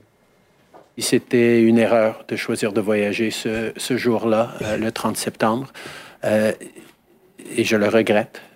C'était un, moment euh, important pour se recueillir en tant que Canadien, pour réfléchir à la réconciliation. Plusieurs se demandent s'il réussira à reprendre son élan à ce début de mandat. Ouais, ben, euh, il va rester une trace de ça. Mais je pense que là, il a calmé. La prochaine fois, les journalistes ne lui poseront plus la question, comme il a fait des excuses complètes. Mais, mais, euh, ça laisse une trace quand même. Mais moi, Pierre, je me suis, euh, même posé des questions aujourd'hui, je dois avouer. Je suis plus à l'étape de me poser des questions que d'arriver à une conclusion, mais sur la présence de Mme Freeland. L'annonce d'aujourd'hui, c'est pas Justin Trudeau qui l'a faite. L'annonce d'aujourd'hui sur la vaccination obligatoire dans les transports et les fonctionnaires, c'est Christian Freeland. M. Trudeau est assis à côté, a commenté ça après. Puis là, durant la période des questions des journalistes, Mme Freeland a répondu à certaines questions, donné des compléments de réponse aux réponses du premier ministre. Je me suis dit, est-ce que M. Trudeau est Est-il en affaibli? train de passer un peu? Ben, en train de passer le flambeau, ou il est affaibli pour mettre Mme Freeland à côté de lui pour le renforcer parce que son début de mandat est, est faible, ou est-ce que c'est un nouveau, une nouvelle image qu'on veut donner du gouvernement en tandem homme-femme? J'ai pas la réponse, mais il me semble qu'il s'est passé quelque chose aujourd'hui. Il n'y a aucun précédent d'avoir une la vice-première ministre ou une ministre qui prend une, une telle place dans un point de presse. ben, les prochains jours ou les prochaines semaines nous expliqueront, nous diront peut-être. Peut-être. Merci, Mario. Bonne soirée. Alors, Vincent, ben, euh, c'est arrivé en cours d'émission. Il y a une circonscription qui a changé de main et euh, analyse qui, était, qui est faite. C'était le seul comté qui avait euh, changé Oui. euh, durant la dernière élection. Donc là, On est vraiment revenu à l'identique. on est revenu à la carte de 2019. On a vraiment au Québec fait l'élection de 2021 pour rien. Pour absolument rien, euh, ça le confirmait. Châteauguay-Lacolle, donc, qui avait été remporté au départ par le, le candidat bloquiste, Patrick O'Hara, par bon, plus de 200 voix. On avait dé- demandé un dépouillement judiciaire qui est entamé mardi. Et finalement, c'est la candidate libérale, Brenda Shannon, candidate sortante, qui a gagné par 12 voix seulement, 12 votes après tout ce processus qui est bon très sévère. On a des Avec le juge. Quand, les, quand les partis s'entendent pas sur un vote, ils vont au juge. Ils vont juge voir et compagnie. Alors, Mélanie Joly a salué d'ailleurs euh, la victoire de sa collègue, disant ce fut une course serrée qui nous rappelle collectivement que chaque, chaque vote compte. On a quand même une pensée pour M. O'Hara qui, euh, Hey, euh, lui, avait été nommé comme euh, porte-parole en matière de sport à la il a Chambre des à communes. son premier caucus. Il a, il a célébré sa victoire. Il a participé à son premier caucus. Il s'est même fait confier, tu le dis, le dossier du sport par son chef. Son nom était, je regardais tantôt, là, dans, t'allais dans le Parlement fédéral, circonscription, les députés, puis c'était son nom qui apparaissait pour le député de Châteauguay, là. Puis là, t'as plus de... T'as plus rien. T'as plus de job. Euh, D'ailleurs, on va surveiller ce qui va se passer à Trois-Rivières parce que là, c'est l'autre euh, dépouillement. à Surveiller 60 000 votes qui ont commencé à être dépouillés. Euh, ça doit, cette nouvelle-là, inquiéter quand même euh, René Villemur, le bloquiste, parce que lui, il avait gagné par 92 voix face au conservateur Yves Lévesque. Alors, on est dans ce processus-là et on aura des réponses bientôt. On n'a pas l'explication, mais tu sais que des fois, des recomptages judiciaires qui revirent de bord, il y a une cause précise. là. C'est que, je dis pas que c'est arrivé dans ce cas-ci, j'étais pas là, euh, mais il y a des partis, des fois, qui demandent à leurs représentants dans les bureaux de vote d'être très sévères. là. Laissez rien passer. Mais il va être plus agressif que d'autres à dire ben, Pour exclure des votes, Il est ça. pas bon ce vote-là. Le gars de la personne a fait un petit barbeau ou a plié le coin. Ou, trouver des motifs pour rejeter les votes de l'adversaire. Parce que tu as des représentants qui peuvent pas. Et euh, quand tu arrives au recomptage judiciaire, si tu as, si si t'as mandaté ton monde d'être très agressif à exclure des votes, mais ça veut dire que tu as peut-être fait plus exclure de votes de l'autre partie. Là. Et Donc, là, tu le les ju- ressors, toutes les votes exclus. mais là, tu reprends tous les votes. Tous les bulletins sont revus. Tous les bulletins. Donc, le juge, lui, il est, il est juste, là. Et donc, ça vient amener le rééquilibrage qui peut potentiellement faire changer, euh, faire revirer, parce que c'est quand même beaucoup reviré. 300, presque 280 votes là, qui ont là, est-ce qu'à reviré. 12 votes, tu peux pas en demander un autre? là? Non, c'est fini. Non, non, non, non, il y a un juge qui est passé sur chaque bulletin. C'est dossier clos. Merci Vincent. Merci à vous d'avoir été là. On se donne rendez-vous demain, 15h30. Cube Radio.